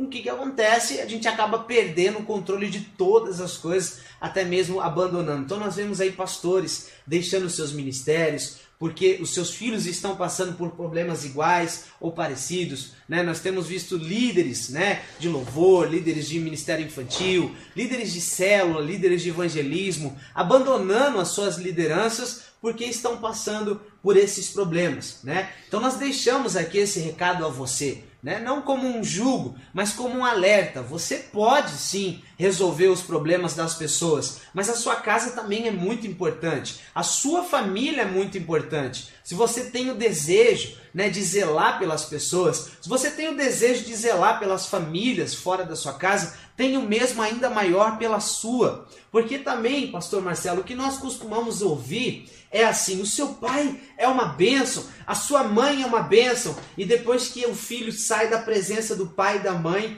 eles olham pra gente e dizem assim: ah, você não sabe como é que é em casa. Em casa é diferente, né? Como lidar? Dá um recado para os filhos que pensam, que tem esse pensamento negativo dos pais. Deixa um recado para eles aí, pastor Marcelo. Sim, é, os filhos. é, hoje nós estamos vivendo né, uma, uma geração ao qual os adolescentes, os jovens, devido a, a todo esse conhecimento que está aí fácil hoje, né? Certo. Tá, tá muito fácil, a gente tem várias informações. E por conta dessas informações, desses acessos, sabe, está chegando cada vez mais rápido para os nossos jovens adolescentes, eles, eles acabam, né, volto a dizer, não é regra, existem exceções, mas muitos eu vejo que eles acabam é, acreditando que eles têm um conhecimento total de todas as coisas. Por exemplo, você vai falar com um jovem sobre namoro. Certo. Ah, eu já sei disso. Tal. Você vai falar com ele sobre, é, sobre vivência com Cristo. Ele, ele sabe, ele, ele sempre acha que sabe todas as coisas. Então você jovem, adolescente, entenda, principalmente né, você que tem um pai que é líder, pastor, entenda que assim, por mais que ele tenha né, essa posição de liderança, ele ainda continua sendo humano. Ele ainda continua sendo gente normal, gente como a gente. É isso né? Ele continua sendo gente como a gente. Tem preocupações, tem lutas e volto a dizer, muitas vezes o pai fala mais duro com o filho, não busca a palavra porque ama. É Porque está perto, É porque a gente tem intimidade. É aquilo que eu falei com, com a minha filha. Muitas vezes eu não vou ficar procurando palavras para falar com ela, porque eu acredito que ela me conhece, eu acredito que ela está perto de mim. Sim. É lógico que os pais têm que tomar cuidado com isso, porque muitas vezes os jovens adolescentes não têm o nível de maturidade suficiente para lidar Sim. e suportar essa pressão. Mas você jovem, você adolescente, entenda que o seu pai, né, que a sua mãe, o seu líder, pode ter, pode ser que nesse dia ele enfrentou vários problemas. Você já parou para pensar se talvez ele não está passando por algum tipo de problema financeiro, por algum tipo de problema de relacionamento, está te poupando né, desses problemas? E aí a única coisa que ele está errando, talvez vamos dizer assim, talvez não está tratando da forma certa, é como conversar com você. E é muito importante nós entendermos isso, para que haja um bom relacionamento dentro de casa. É isso aí, pessoal. Vai lá, compartilha lá. Nós já já vamos para mais um sorteio aqui. Só mais um minuto. Eu vou dar uns minutos aqui para você compartilhar, aparecer o seu nome lá para você concorrer. Então, lembrando que para você concorrer os brindes que serão sorteados aqui, você precisa compartilhar. Então, compartilhe lá no seu Facebook, em todas as suas redes sociais. Manda para todo mundo, todo mundo participando, vocês vão concorrer brindes aqui. Então se prepare aí. Beto, tem alguma pergunta aí pro pastor responder? Existe alguma pergunta aí para que o pastor Marcelo ele venha responder nessa noite? Tem, tem sim. É, Pastor Marcelo, como identificar que meu filho ou amigo, que, que ele é um, um usuário de, de drogas? Legal, boa Como pergunta. identificar, cara? Quais são os indícios, né? Sim. É, existem é, vários sintomas, né? Mas os mais comuns, geralmente, é a mudança comportamental. Né? É, nós que somos pais, nós conhecemos os nossos filhos. Por exemplo, nosso filho geralmente é uma pessoa extrovertida, é, é- é uma pessoa que sempre está é, se relacionando bem com as pessoas, sempre está ali junto com todos e com todas. E, e- e aí nós começamos a perceber que ela começa a se isolar, Certo. começamos a perceber, sabe, essa mudança comportamental. Isso não que seja, mas é um dos sintomas. Nós podemos ver que a mudança de amizade, por exemplo, os nossos filhos na escola eh, se relacionavam com um tipo, um perfil de pessoas e de repente nós começamos a, a perceber que eles está não pela, pela, pela fisionomia, não pela vestimenta, Certo, mas certo. sim muda, sabe, o, o, o ciclo de amizade e começa a ter amizade com pessoas que nós sabemos e ouvimos dizer que estão usando. E isso já são sintomas, já são, sabe, alguns sinais. Porque, assim, ninguém é, erra de uma hora para outra. Sim. Ninguém é, trai uma pessoa de uma hora para outra. Ela começa a demonstrar sinais. Ninguém usa droga. Ninguém usa droga de um dia para o outro. Ela começa primeiro a, a mostrar sintomas. É a mesma coisa quando eu estou doente. Se eu tiver uma doença grave, primeiro vai aparecer aqui os sintomas. Começa a ter febre, começa a ter dores É isso aí. né? E aí depois que a gente vem ter. E a mesma coisa assim. Então existem vários fatores. Por exemplo, se a pessoa usa é, a maconha, né, pastor? Sim. Alguns dos sintomas é o quê? Olho vermelho, né? Aquele olho inchado, né? É, olhinho mais murcho, fica mais sonolento, começa a dar fome. Já que você entrou nesse assunto, existem muitos pais, né, que não sabem é, o que são a droga, né? Já ouviram falar? Uma pessoa um dia olhou para mim e falou assim, pastor, eu vou, eu vou fumar cocaína, né? Então a cocaína ela não se fuma, né? Cocaína se cheira. Então para esses pais, agora que você entrou nesse assunto do olho vermelho que gera devido à maconha, é, fala para nós assim as drogas e, e quais são os sintomas dela, porque talvez um pai consegue perceber essa situação no filho e falar, opa, meu filho tá diferente, opa, é, é, meu neto tá diferente, eu preciso tentar entender o que, que é para tratar aquele assunto, tratar aquilo ali e já cortar pelo mal. Fala para nós um pouquinho, pastor Marcelo. É, antes disso, é importante dizer que assim, ó, quando nós notarmos alguma mudança, antes de nós acusarmos, entrarmos em desespero, nós é, tentarmos de todas as formas é, nos certificarmos se isso é verdade. Sim. Porque muitas vezes nós achamos que a pessoa está no uso e aí acabamos é, acusando a Sim. pessoa, acabamos né, gerando nela algo que não existe. Para para pensar, uma criança que nunca pensou em usar a droga, um adolescente que nunca pensou em usar droga. De repente, amanhã, tô sabendo que você está andando com aquele fulano, tô sabendo que você está indo assim, ó, agora você chegou com o olho vermelho. Nunca passou pela cabeça dele usar. E aí a própria mãe, o próprio pai tá falando palavras para ele e aquilo lá tá sendo registrado. Tá plantando, Plantando. ali e a pessoa vai acabar usando. Né? É, e aí ela começa a pensar assim, ó, viu? Se o meu pai tá achando, se todo mundo tá pensando, então eu vou Vou usar. fazer, vou fazer, Vou e fazer. pronto. Tô fazendo tudo certo. É não tá isso vendo? Então é importante nós temos esse, esse, é, isso para nós, né? Não, não acusar e nem julgar. Mas, é, por exemplo, a maconha. A maconha ela, ela, ela é um tipo de droga que ela, ela infelizmente é muito comum, Certo. né, no nosso meio, por conta de uma Naturalismo, É. né? Vem da planta, tá um negócio que não faz mal. por, algo- por, por conta de algo, volto a dizer, é por algo por, por conta de algo que foi, sabe, vindo e implementado lá atrás.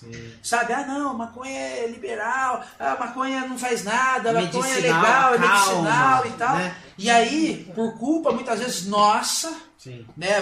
Quando eu falo nossa, eu incluo, mas eu digo a sociedade, por não se impor, por não se posicionar, não criminalizar, não banalizar, não dizer, ó, quem usa é um bandido, não quem usa, não. Mas sim se posicionar, falar isso não é certo, isso é errado. Isso, isso acaba com o casamento, isso acaba com uma família. A, a- no exemplo da, da maconha, ela pode levar o crack, e tá mesmo a maconha, comprovado né, por exames que ela vem, sabe? Ela, ela, ela, ela acaba com neurônios. Sim, sim. Sabe, ela acaba causando, o uso dela pode gerar depressão e pode gerar esquizofrenia. Certo. Entendeu? Isso é algo preocupante. Sim. Então, a, por exemplo, a maconha, ela tem o cheiro dela particular. Então, quando os pais podem notar isso no- nos adolescentes. É um Às vezes- cheiro inconfundível. né? Isso, às vezes chega o jovem e tenta passar um perfume para dar, sai, né? passar um pano nos pais e tal, mas é algo que dá pra gente perceber. Sim.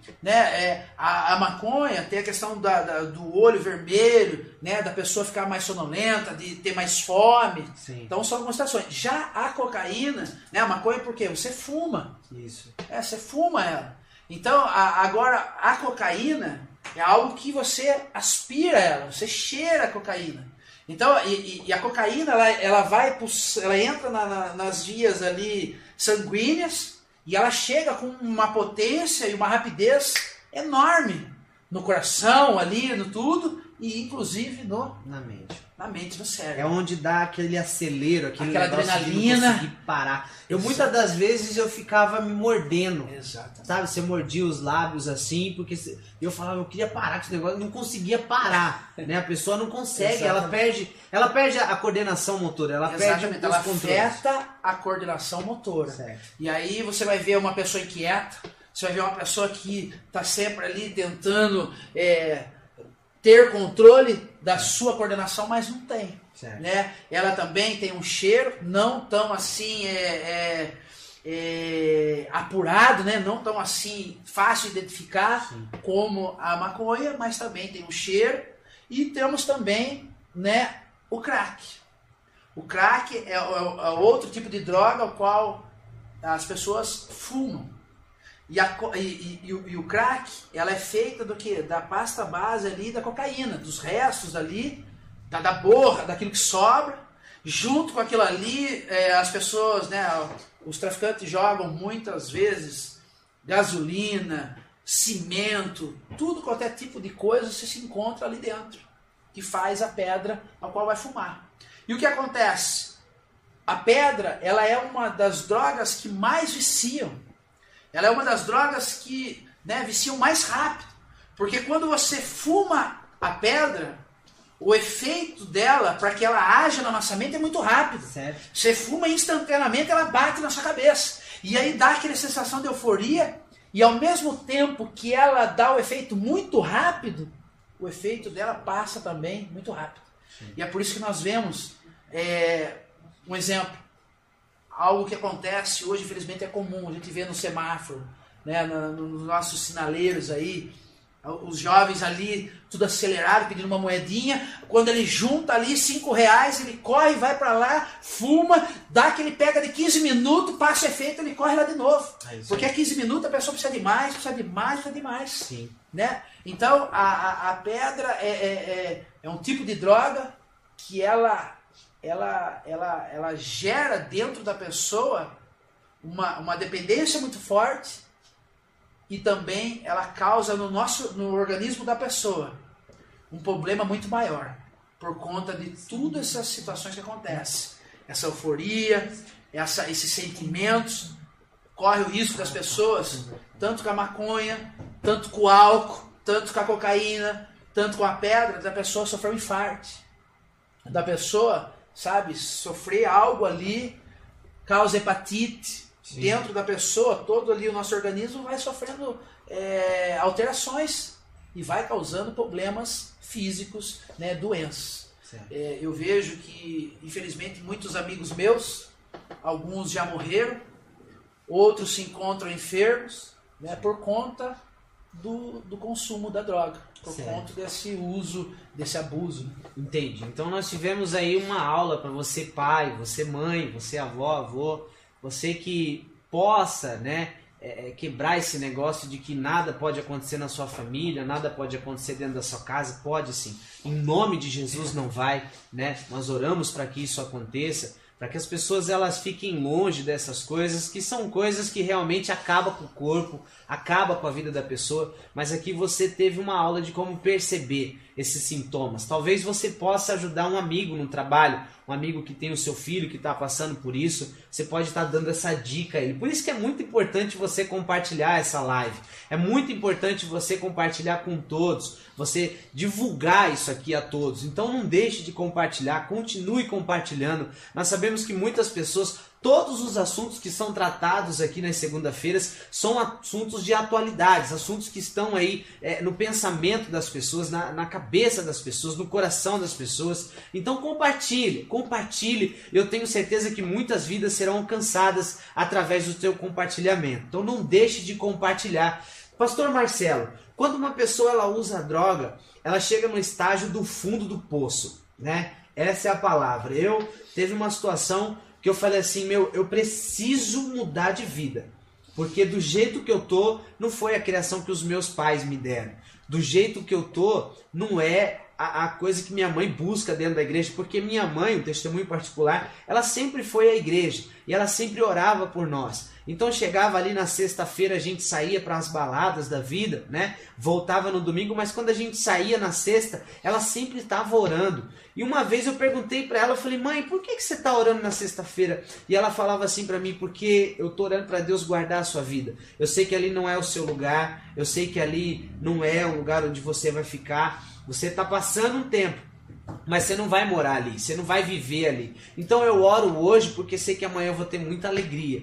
E através dessas orações, Pastor Marcelo, eu acredito que algo foi plantado no meu coração para mim chegar na libertação. Mas chegou o um momento que eu estava lá no fundo do poço, que eu olhei para as minhas mãos toda suja, eu olhei para minha roupa, quatro dias na rua usando droga, ponto de, de ter ali um, infarto, o ponto de, de morrer ali na rua e ninguém saber onde estava o Felipe.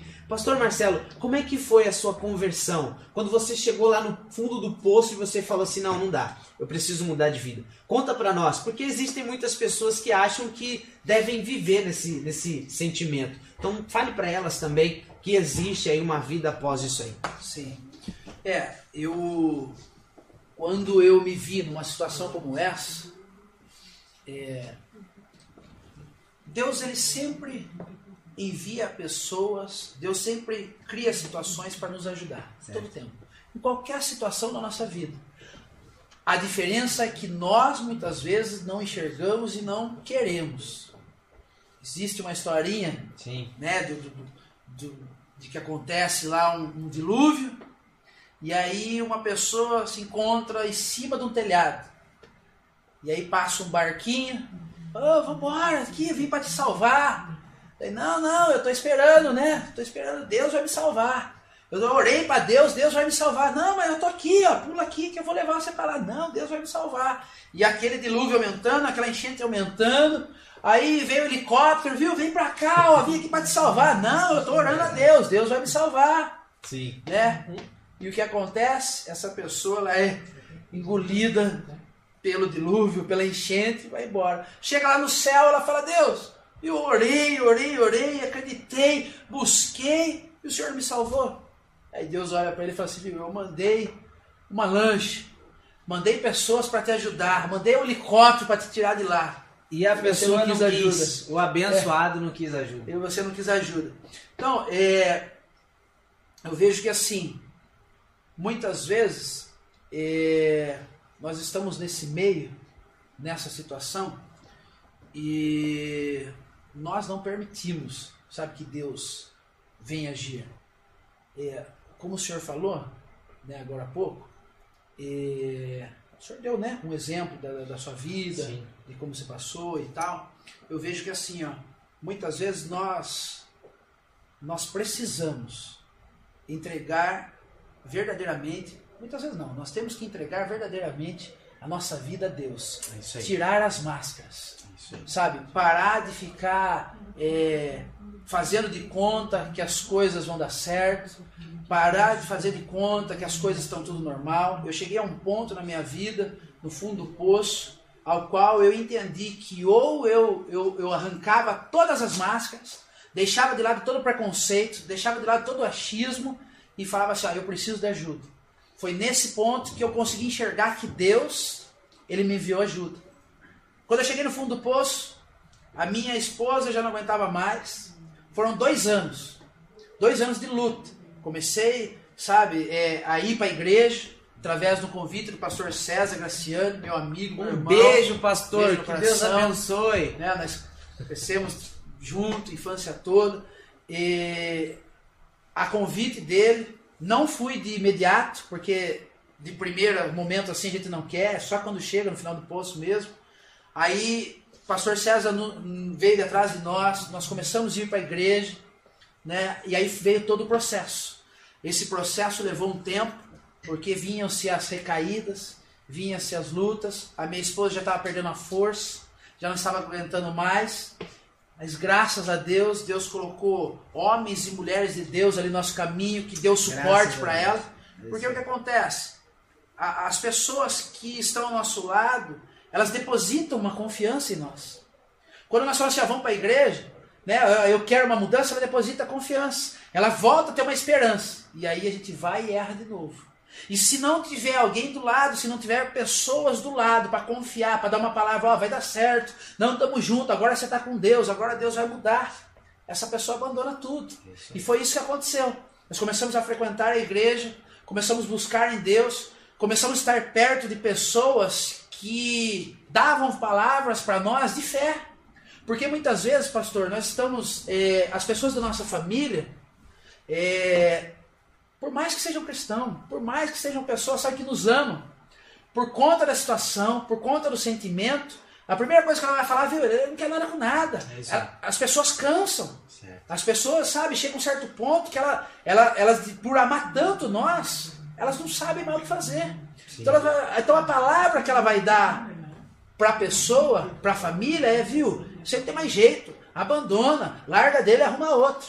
E aí, né, que entra o papel fundamental da igreja, do corpo. Esse foi o fator fundamental né, da, da, da minha saída do fundo do poço.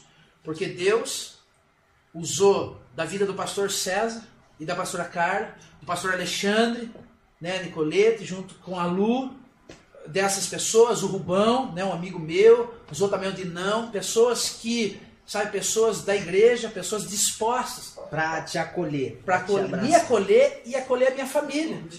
Então, quando nós nos vimos nessa situação, a igreja a qual nós chegamos lá no Monte Líbano, as pessoas também nos abraçou. Legal. Fiz muitos legal. amigos lá. Um beijo no coração para todos. Foram fundamentais, né, para a restauração da minha família, porque chegou quando nós chegamos lá, chegou um ponto que a minha esposa não aguentou mais, falou, não quero mais nada. Certo. E aí eles nos acolheram e a partir de todo esse suporte que nós tivemos, né, do apoio, é lógico que é através de Deus, né, aí sim foi possível a retomada, né, a mudança de vida, né, da minha família. E sabe o que é mais interessante, pastor?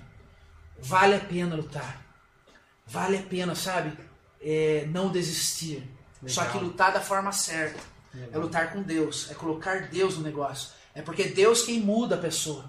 O dependente químico, ele, ele, ele precisa mudar muita coisa dentro dele. Só Deus consegue. Só Deus consegue. Então, se eu puder já desde já deixar uma, um, um recado para você, uma orientação, é não desista, sabe? Mas lute com as ferramentas certas. Busque estar em lugares. Volto a dizer, eu dei o exemplo da quadrangular porque é a igreja a qual nós estamos. Sim, Mas em sim. Piracicaba existem muitas igrejas né, com pessoas que estão dispostas a caminhar. E se você estiver num lugar desse, permaneça, sabe? Grude nela, fique junto, porque somente com força e com pessoas do seu lado, né, querendo na mesma fé, dando palavras de fé para você, caminhando junto, que você vai conseguir, né? Então, ah, não desista, busque em Deus, sabe? Porque vale a pena. Uma pessoa liberta das drogas não é um milagre. O milagre que Deus fez na minha vida, ele fez, na verdade, um milagre em toda a geração da minha família. É isso aí. Se eu continuasse naquele, naquele ciclo vicioso, eu poderia ter morrido. Os meus filhos poderiam ter levado esse peso, né? No caso só tinha Amanda. Um beijo, Amanda, minha filha. Minha filha me ajudou muito. Ela tinha 8 anos de idade. Ela me, me ajudou muito. Beijo no coração, filho. Ela poderia ter levado esse trauma pro resto da vida dela. Poderia ter levado daí essa, essa, essa, como eu posso dizer, essa maldição para a geração dela e passar para outro, para outro, para outro. Sim. Então o milagre que Deus fez na minha vida proporcionou vida para toda uma geração. Então vale a pena. Por isso que é importante compartilhar esse vídeo. Talvez você fale assim, ah, eu não tenho problema nenhum de dependência na minha casa, né? não tem nada. Mas através de um compartilhamento seu, através de você marcar alguém lá, você pode é, ajudar a salvar não uma vida, mas sim toda uma geração. É isso aí.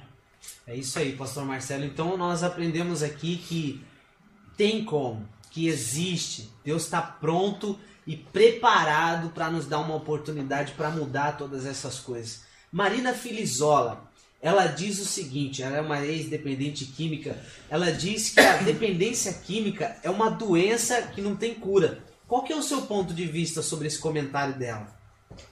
É, eu vou agora a opinião particular. É isso aí. Né? Momento Marcelo. polêmica aqui, ó. Particular. Momento polêmica, já estão passando de uma hora e 10, uma hora e 20 minutos aí de live. Vamos pro momento polêmica. A Marina Filizola vai assistir essa live aqui. e ela vai ver essa. Marquem ela Eu- eu- Marquem ela aí, ó. Marina Filizola. Responde aí, pastor. É, eu passei por três internações, né? Em todas elas, lá existem os métodos, né, as ferramentas. Uma delas é uma ferramenta muito importante, ferramenta do NA, do AA, essas ferramentas contribuem muito, né? Porque são elas que ajudam a nós voltarmos à nossa sanidade. Ajuda a gente continuar né, com a nossa mente sã. Porém, o que acontece? Todas as vezes que eu busco sozinho, sem ter uma verdadeira transformação dentro de mim, tá? eu, eu, eu busco com as minhas próprias forças, deixar de fazer aquilo que, que eu sei que não é certo, eu tenho uma probabilidade muito grande de voltar a errar. Certo. Como assim? Quando Deus toma a minha vida por inteiro, quando eu permito que Deus mude o meu caráter, quando eu permito que Deus, ele, ele, ele através do Espírito Santo, decida por mim, né? ou seja, eu posso ter pensamentos muitas vezes ruins, mas o Espírito Santo vem né, na, na minha mente e fala assim: não, não faça isso, faça aquilo. Eu posso ter desejo de fazer algo que é errado, mas o Espírito Santo fala assim: ó, não faça isso que é errado. É. Então, todas as vezes que eu permito que Deus haja na minha vida, essa essa doença, né, que muitos dizem que não tem cura, ela passa a, a, a ter cura. Porque Deus é cura para todas as coisas. É Como que eu posso falar né, que não tem cura para uma dependência química? É rasgar Lucas 1,37. Exatamente. Né? Onde diz que para Deus nada é Mas impossível. né? Como que eu posso achar que a, é, um- uma doença, né, não, não pode, Deus não pode tratar dela, se o, se o nosso Deus traz à vida aquele que está morto? Se Deus traz à existência aquilo que não existe. O que acontece é que assim, ó, dentro de nós há tudo, tudo que é necessário para que nós possamos viver uma vida e uma vida plena, uma vida É liberta. isso aí. Existe tudo dentro de É nós. isso aí. Cabe a nós permitir que Deus, né, é, é, possa aflorar isso que está dentro de nós. Muitas vezes o que acontece, devido às situações que nós passamos, é, situações ruins, percas, sabe, de alguém doente querido, aquilo lá, ó, dentro de nós existe amor, dentro de nós existe pessoa boa, dentro de nós existe, sabe, bom caráter. Foi Deus nos formou assim. Só que dentro de nós, essas características estão ali dentro de nós, e muitas vezes, sabe, a gente perde alguém querido, É a gente perde um familiar, alguma coisa, aquilo lá vem e toma um, um espacinho importante dentro de nós. Aí alguém faz algo para nós, por isso que é importante também o perdão. Perdão. As pessoas fazem algo para nós, a gente fica remoendo, aquilo lá ocupa um outro pedacinho, sabe? Fica sobre aquela outra característica boa nossa. Certo. E aí o que acontece? Todas as vezes que nós queremos, sabe, é, combater o mal com o bem, não dá. Existem muitas coisas na frente.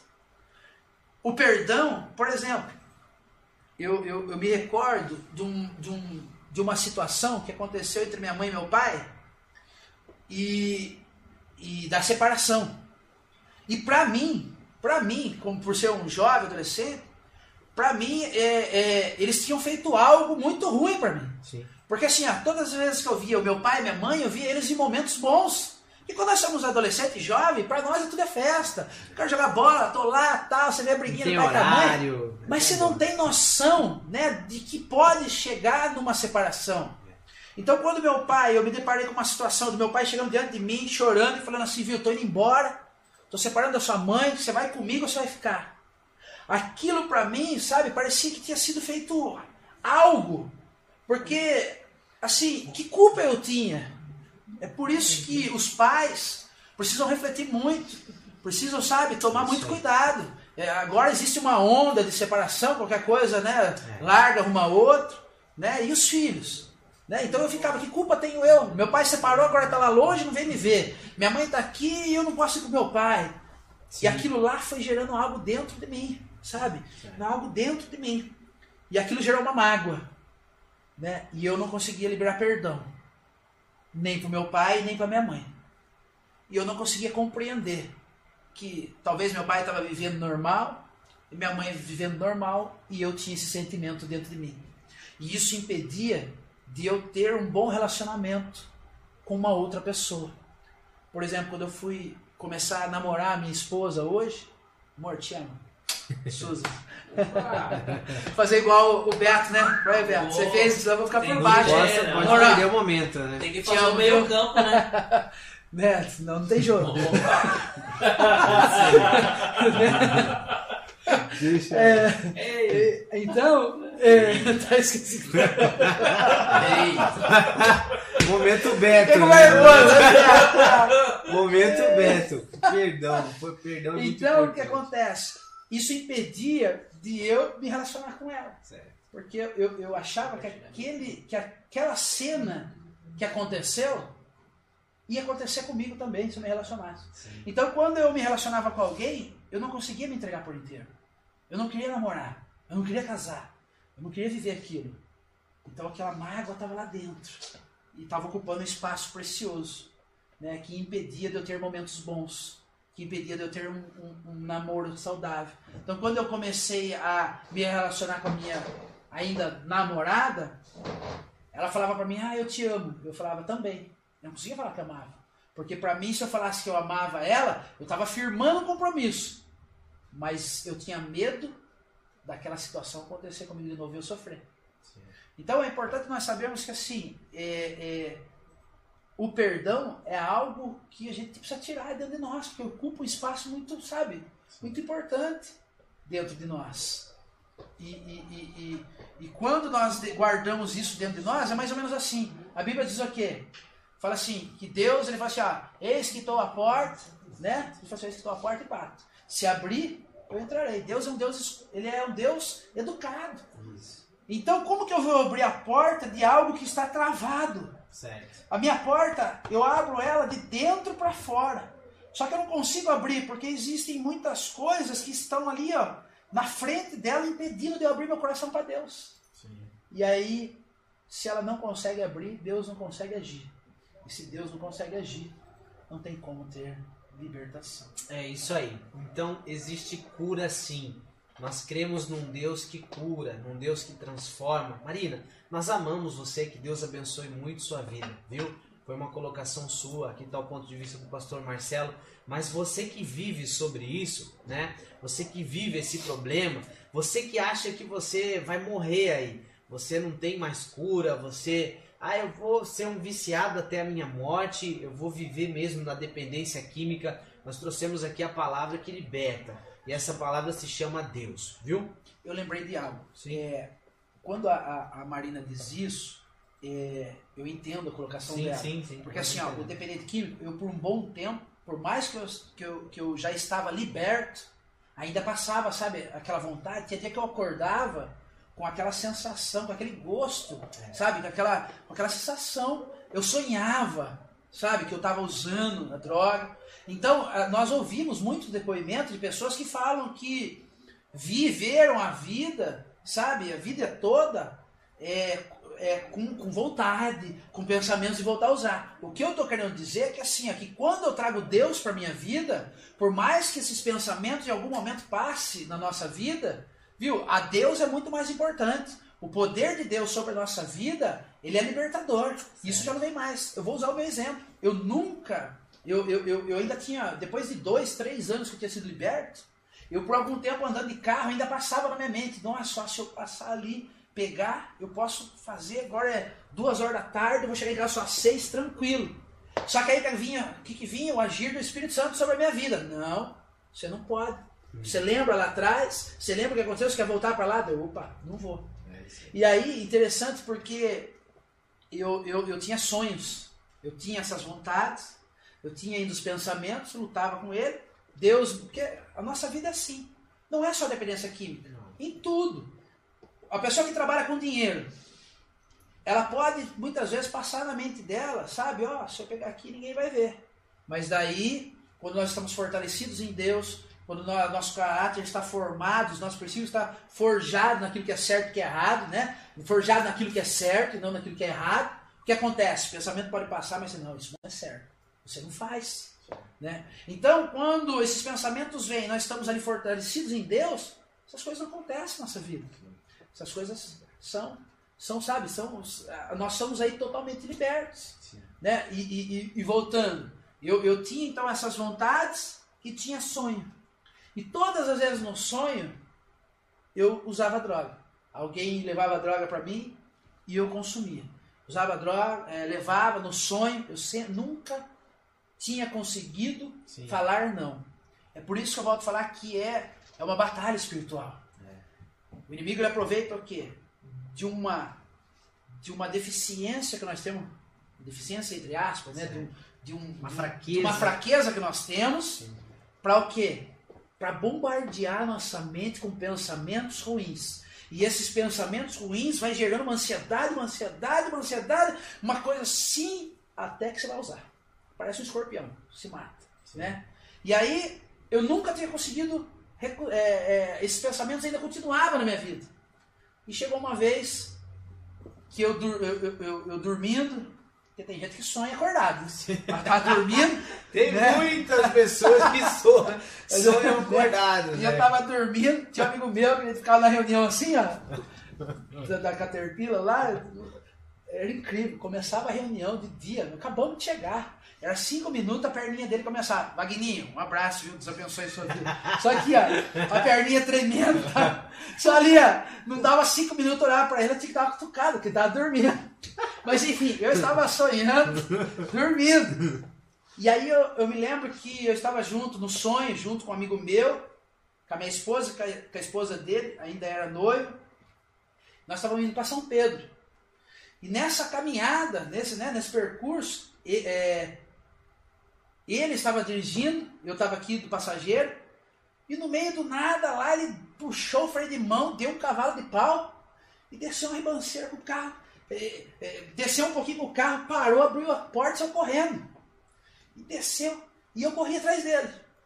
Chegando lá embaixo, eu encontrei umas vielas, parecia, sabe, uma, uma comunidade. Comunidade do Rio de Janeiro, tudo estreitinho, tudo bem assim, com várias é, casas de madeira e tal, aquelas vielas. E eu correndo, e eu lembro que daí eu já não via mais ele. Eu estava correndo atrás dele, mas não via mais ele. E aí chegou um certo ponto que eu me deparei com uma pessoa bem vestida, bem vestida assim, bem cabelo bem penteado. E, ele, e eu parei, fiquei olhando para ele e ele olhando para mim. Isso no sonho. Aí ele pegou assim, na mão, era um monte, era um tijolo assim. Ia ter um quilo. Aí ele falou assim, ah, igual a essa você nunca viu. Isso aqui é pura. Isso aqui eu tô dando só para você. E você não vai pagar nada, de graça. Eu lembro que no sonho eu fiquei parado, e aí olhando para aquela situação, e eu não, sabe, no primeiro momento deu aquela vontade, Certo. deu aquele desejo, mas aí eu falei assim, não, eu não quero isso para minha vida. Eu peguei e saí correndo. Saí correndo de lá e corri, corri, corri, de repente sumiu ali aquelas vielas, sumiu aquelas, aquelas coisas que tinham ali, né? E volto, e eu voltei para um outro cenário, ao qual eu acordei e saí dessa situação.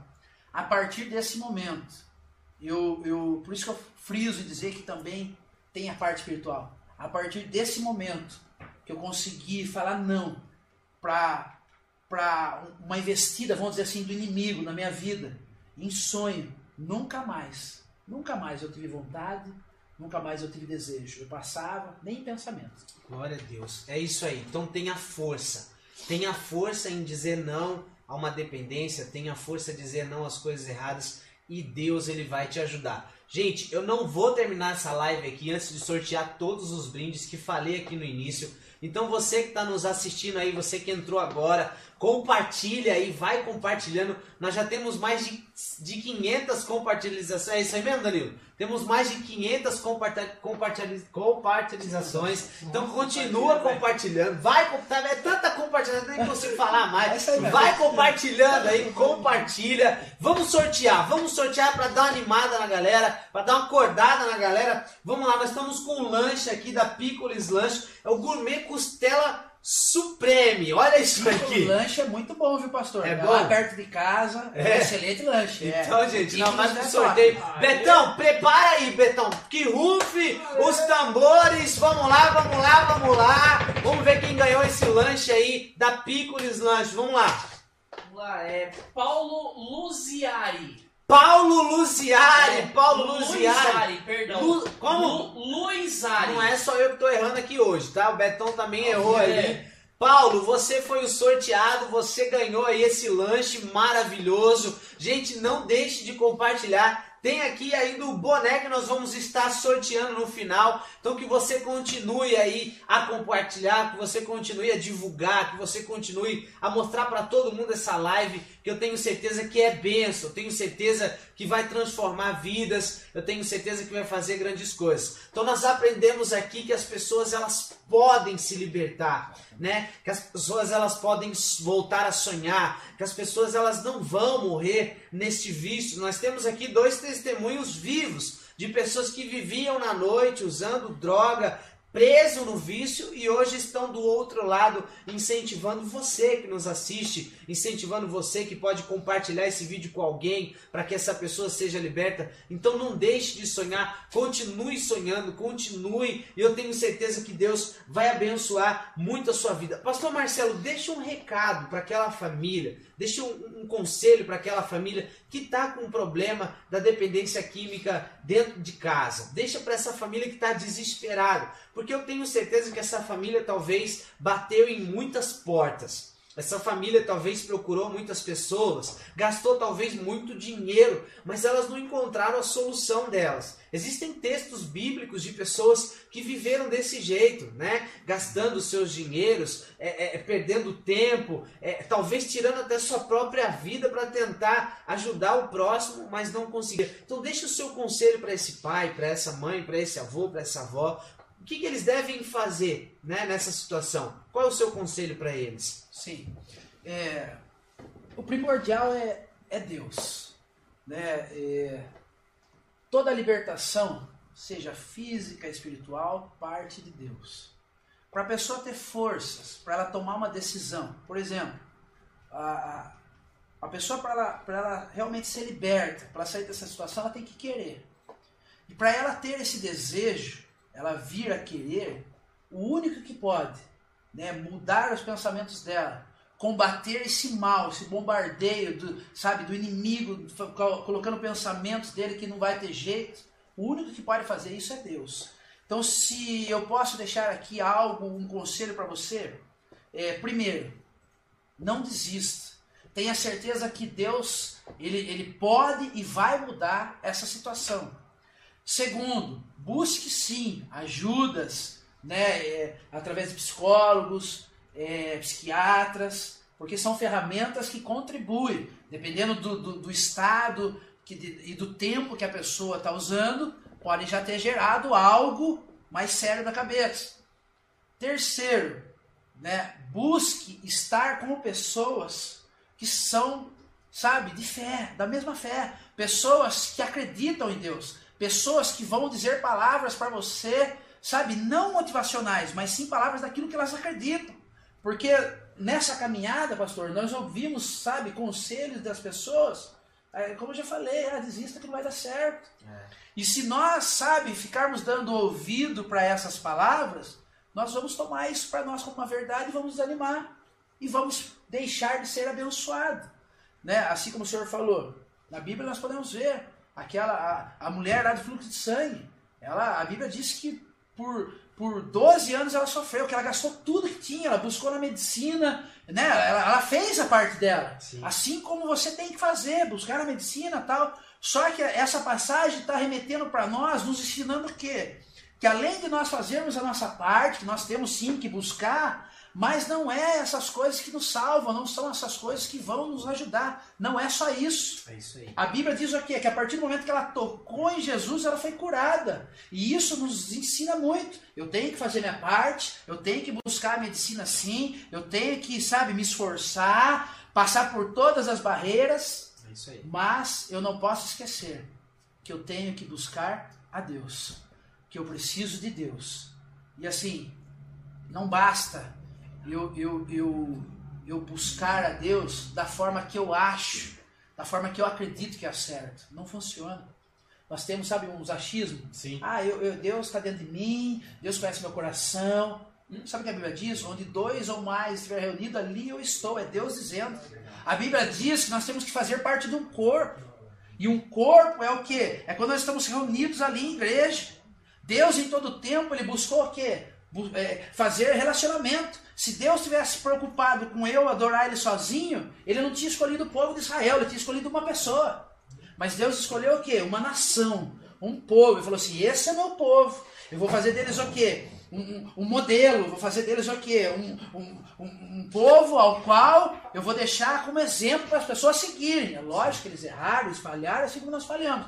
Mas nós precisamos entender que nós temos que fazer a nossa parte, mas quem vai mudar é Deus.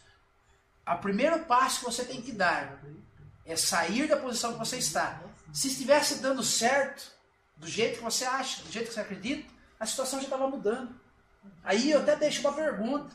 Da forma ao qual você está fazendo, da forma ao qual você está tratando Deus na tua vida, está mudando algo na tua casa? Tá aí a pergunta. Está mudando algo na pessoa?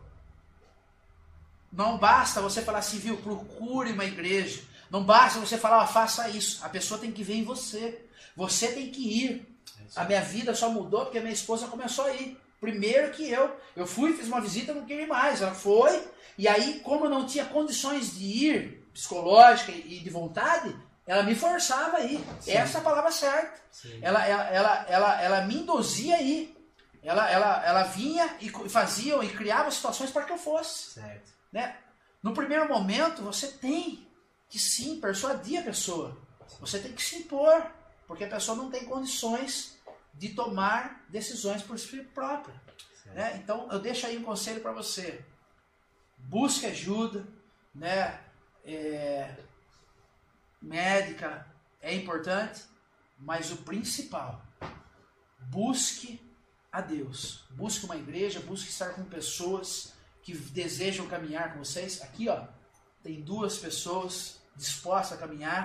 É. Pastor César não está aqui, mas é um pastor É abençoado, é referência. Referência. Não foi só a minha vida, não, que ele, que ele se dispôs. Agora atrás temos outros vários exemplos aqui. E, e eu não falo isso para agradecer ele. Ele só fez isso porque Deus né, é na vida dele.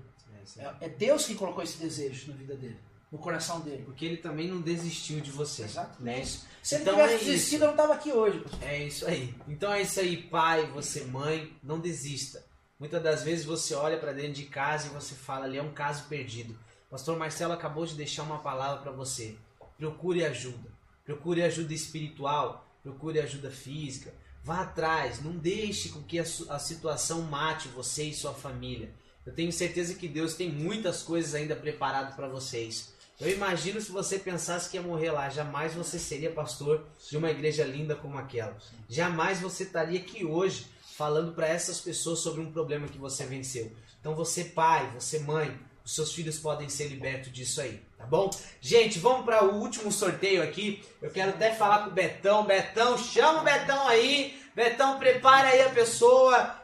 O Felizardo, a Felizardo que vai ganhar esse boné da FM Store. Mas ó, presta atenção, para você retirar esse boné, primeiramente, eu vou te dar ainda mais alguns segundos para você compartilhar aí. Pastor, já compartilhei. Vai lá, senta o dedo aí nesse negócio aí, compartilha. Vai compartilhando, compartilha. E quando você compartilha, vai aparecendo o seu nome ali para tá, você tá concorrendo a esse boné aqui. Lindo, esse boné da moda. Então vai lá, galera. Vai lá. Betão tá ali esperando você compartilhar. Deem mais alguns segundos. Compartilha aí para você estar ganhando esse boné. Eu quero agradecer a todos, todos que estão nos ajudando aqui, dando aqui o seu brinde. Quero agradecer ao Ceará Pizzas. Que Deus abençoe. Se você quiser seguir o Ceará Pizzas, segue lá, arroba Ceará underline pizzas, você vai estar com ele no Instagram lá. Se você quiser também estar junto com Picolis Lanches, vai lá no Facebook, Picolis Lanches, entre em contato com eles, eu vou passar o telefone para vocês, ó, é 19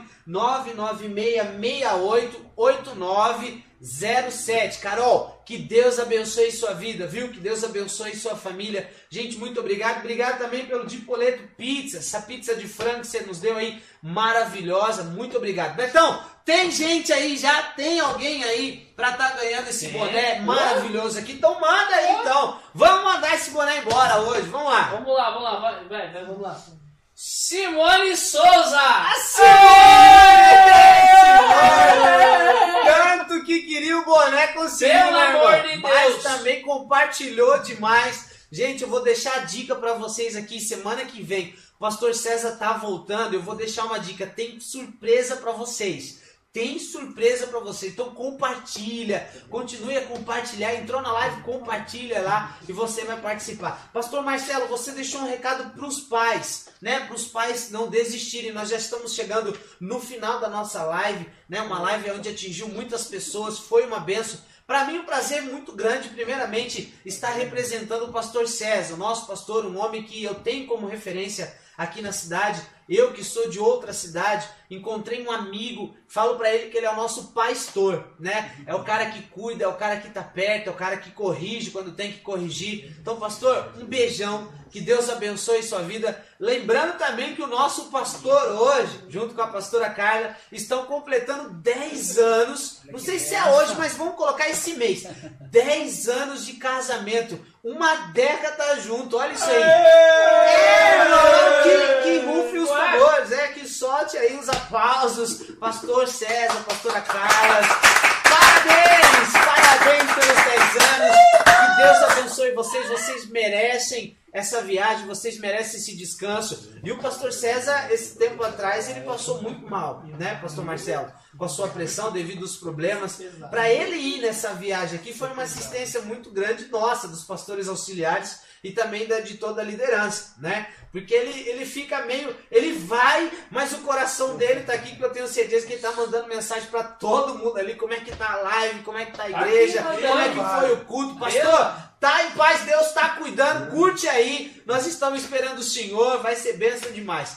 Pastor Marcelo, você deixou um recado aqui é, para os pais, para que os pais não desistissem dos filhos que estão passando por uma dependência química, por um vício, né, para os avós que não desistissem dos seus netos, né, os tios que cuidam né, de, de, de, de homens e de mulheres que passam por isso também, não desistirem. Agora deixe um recado para aqueles homens e para aquelas mulheres que estão no meio da dependência química. Deixe um recado para eles, porque talvez eles acham que vão morrer ali, mas eu tenho certeza que é totalmente diferente. O que, que você pensa disso? Sim. É, eu eu estamos aqui, né? Duas provas vivas disso, né? O que eu posso deixar para vocês é que tem como sair dessa. Tem como. Existe um caminho. É O primeiro caminho é você decidir. Tudo na nossa vida é decisão. Não tem a ver com sentimento. Não tem a ver, ah, eu não senti de procurar uma igreja. Ah, eu não senti de parar de usar droga. Ah, eu não. Não, não é tem questão de sentimento. É questão de atitude. É questão de decisão.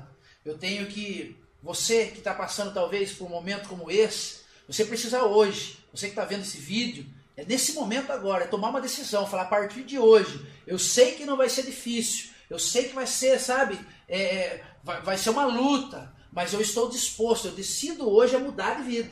Eu decido hoje a buscar ajuda naquelas pessoas a qual eu, eu, eu sei que vão estar É dispostas aí. a me ajudar. Eu vou, a partir de hoje, procurar uma igreja, vou, sabe, me entregar mais a Deus. Você precisa decidir. Pode ter certeza que se você se decidir hoje, não é amanhã, se você decidir hoje, Deus vai te libertar, Deus vai te curar e você vai viver uma vida muito melhor que você vive hoje, em nome de Jesus. É isso aí, isso é uma verdade. Eu sou prova viva disso. Hoje nós temos uma célula, célula Tudo por uma Vida. Um beijão para vocês, está tendo célula lá agora. Nós estamos aí com 25, às vezes chega a 30 pessoas lá na célula e pessoas que viviam essas coisas. Pessoas no mundo da crimina- criminalidade, pessoas no mundo do vício, da dependência química e que hoje estão libertas, se batizaram, não querem mais saber dessa vida. Então, se Deus transformou a minha vida, se Deus transformou a vida dessas pessoas, eu posso até citar nome aqui, Mateus. Mateus hoje é cadeirante devido a um problema dele, né? Mas ele se arrependeu daquele problema e hoje se batizou, hoje quer uma vida diferente. O próprio Lucas, né? Um homem que não vivia sem a maconha, a maconha tinha que estar antes do, do, do dormir dele, é, antes dele sair para trabalhar, e hoje ele sente nojo, hoje ele não quer mais participar disso. Se Deus faz isso na vida dessas pessoas, entre todos lá, tá? Todos vocês aí da célula Tudo por uma Vida, um beijão. Se Deus transformou a vida dessas pessoas, como Deus não pode transformar a sua? Como é que Deus não pode transformar a sua vida?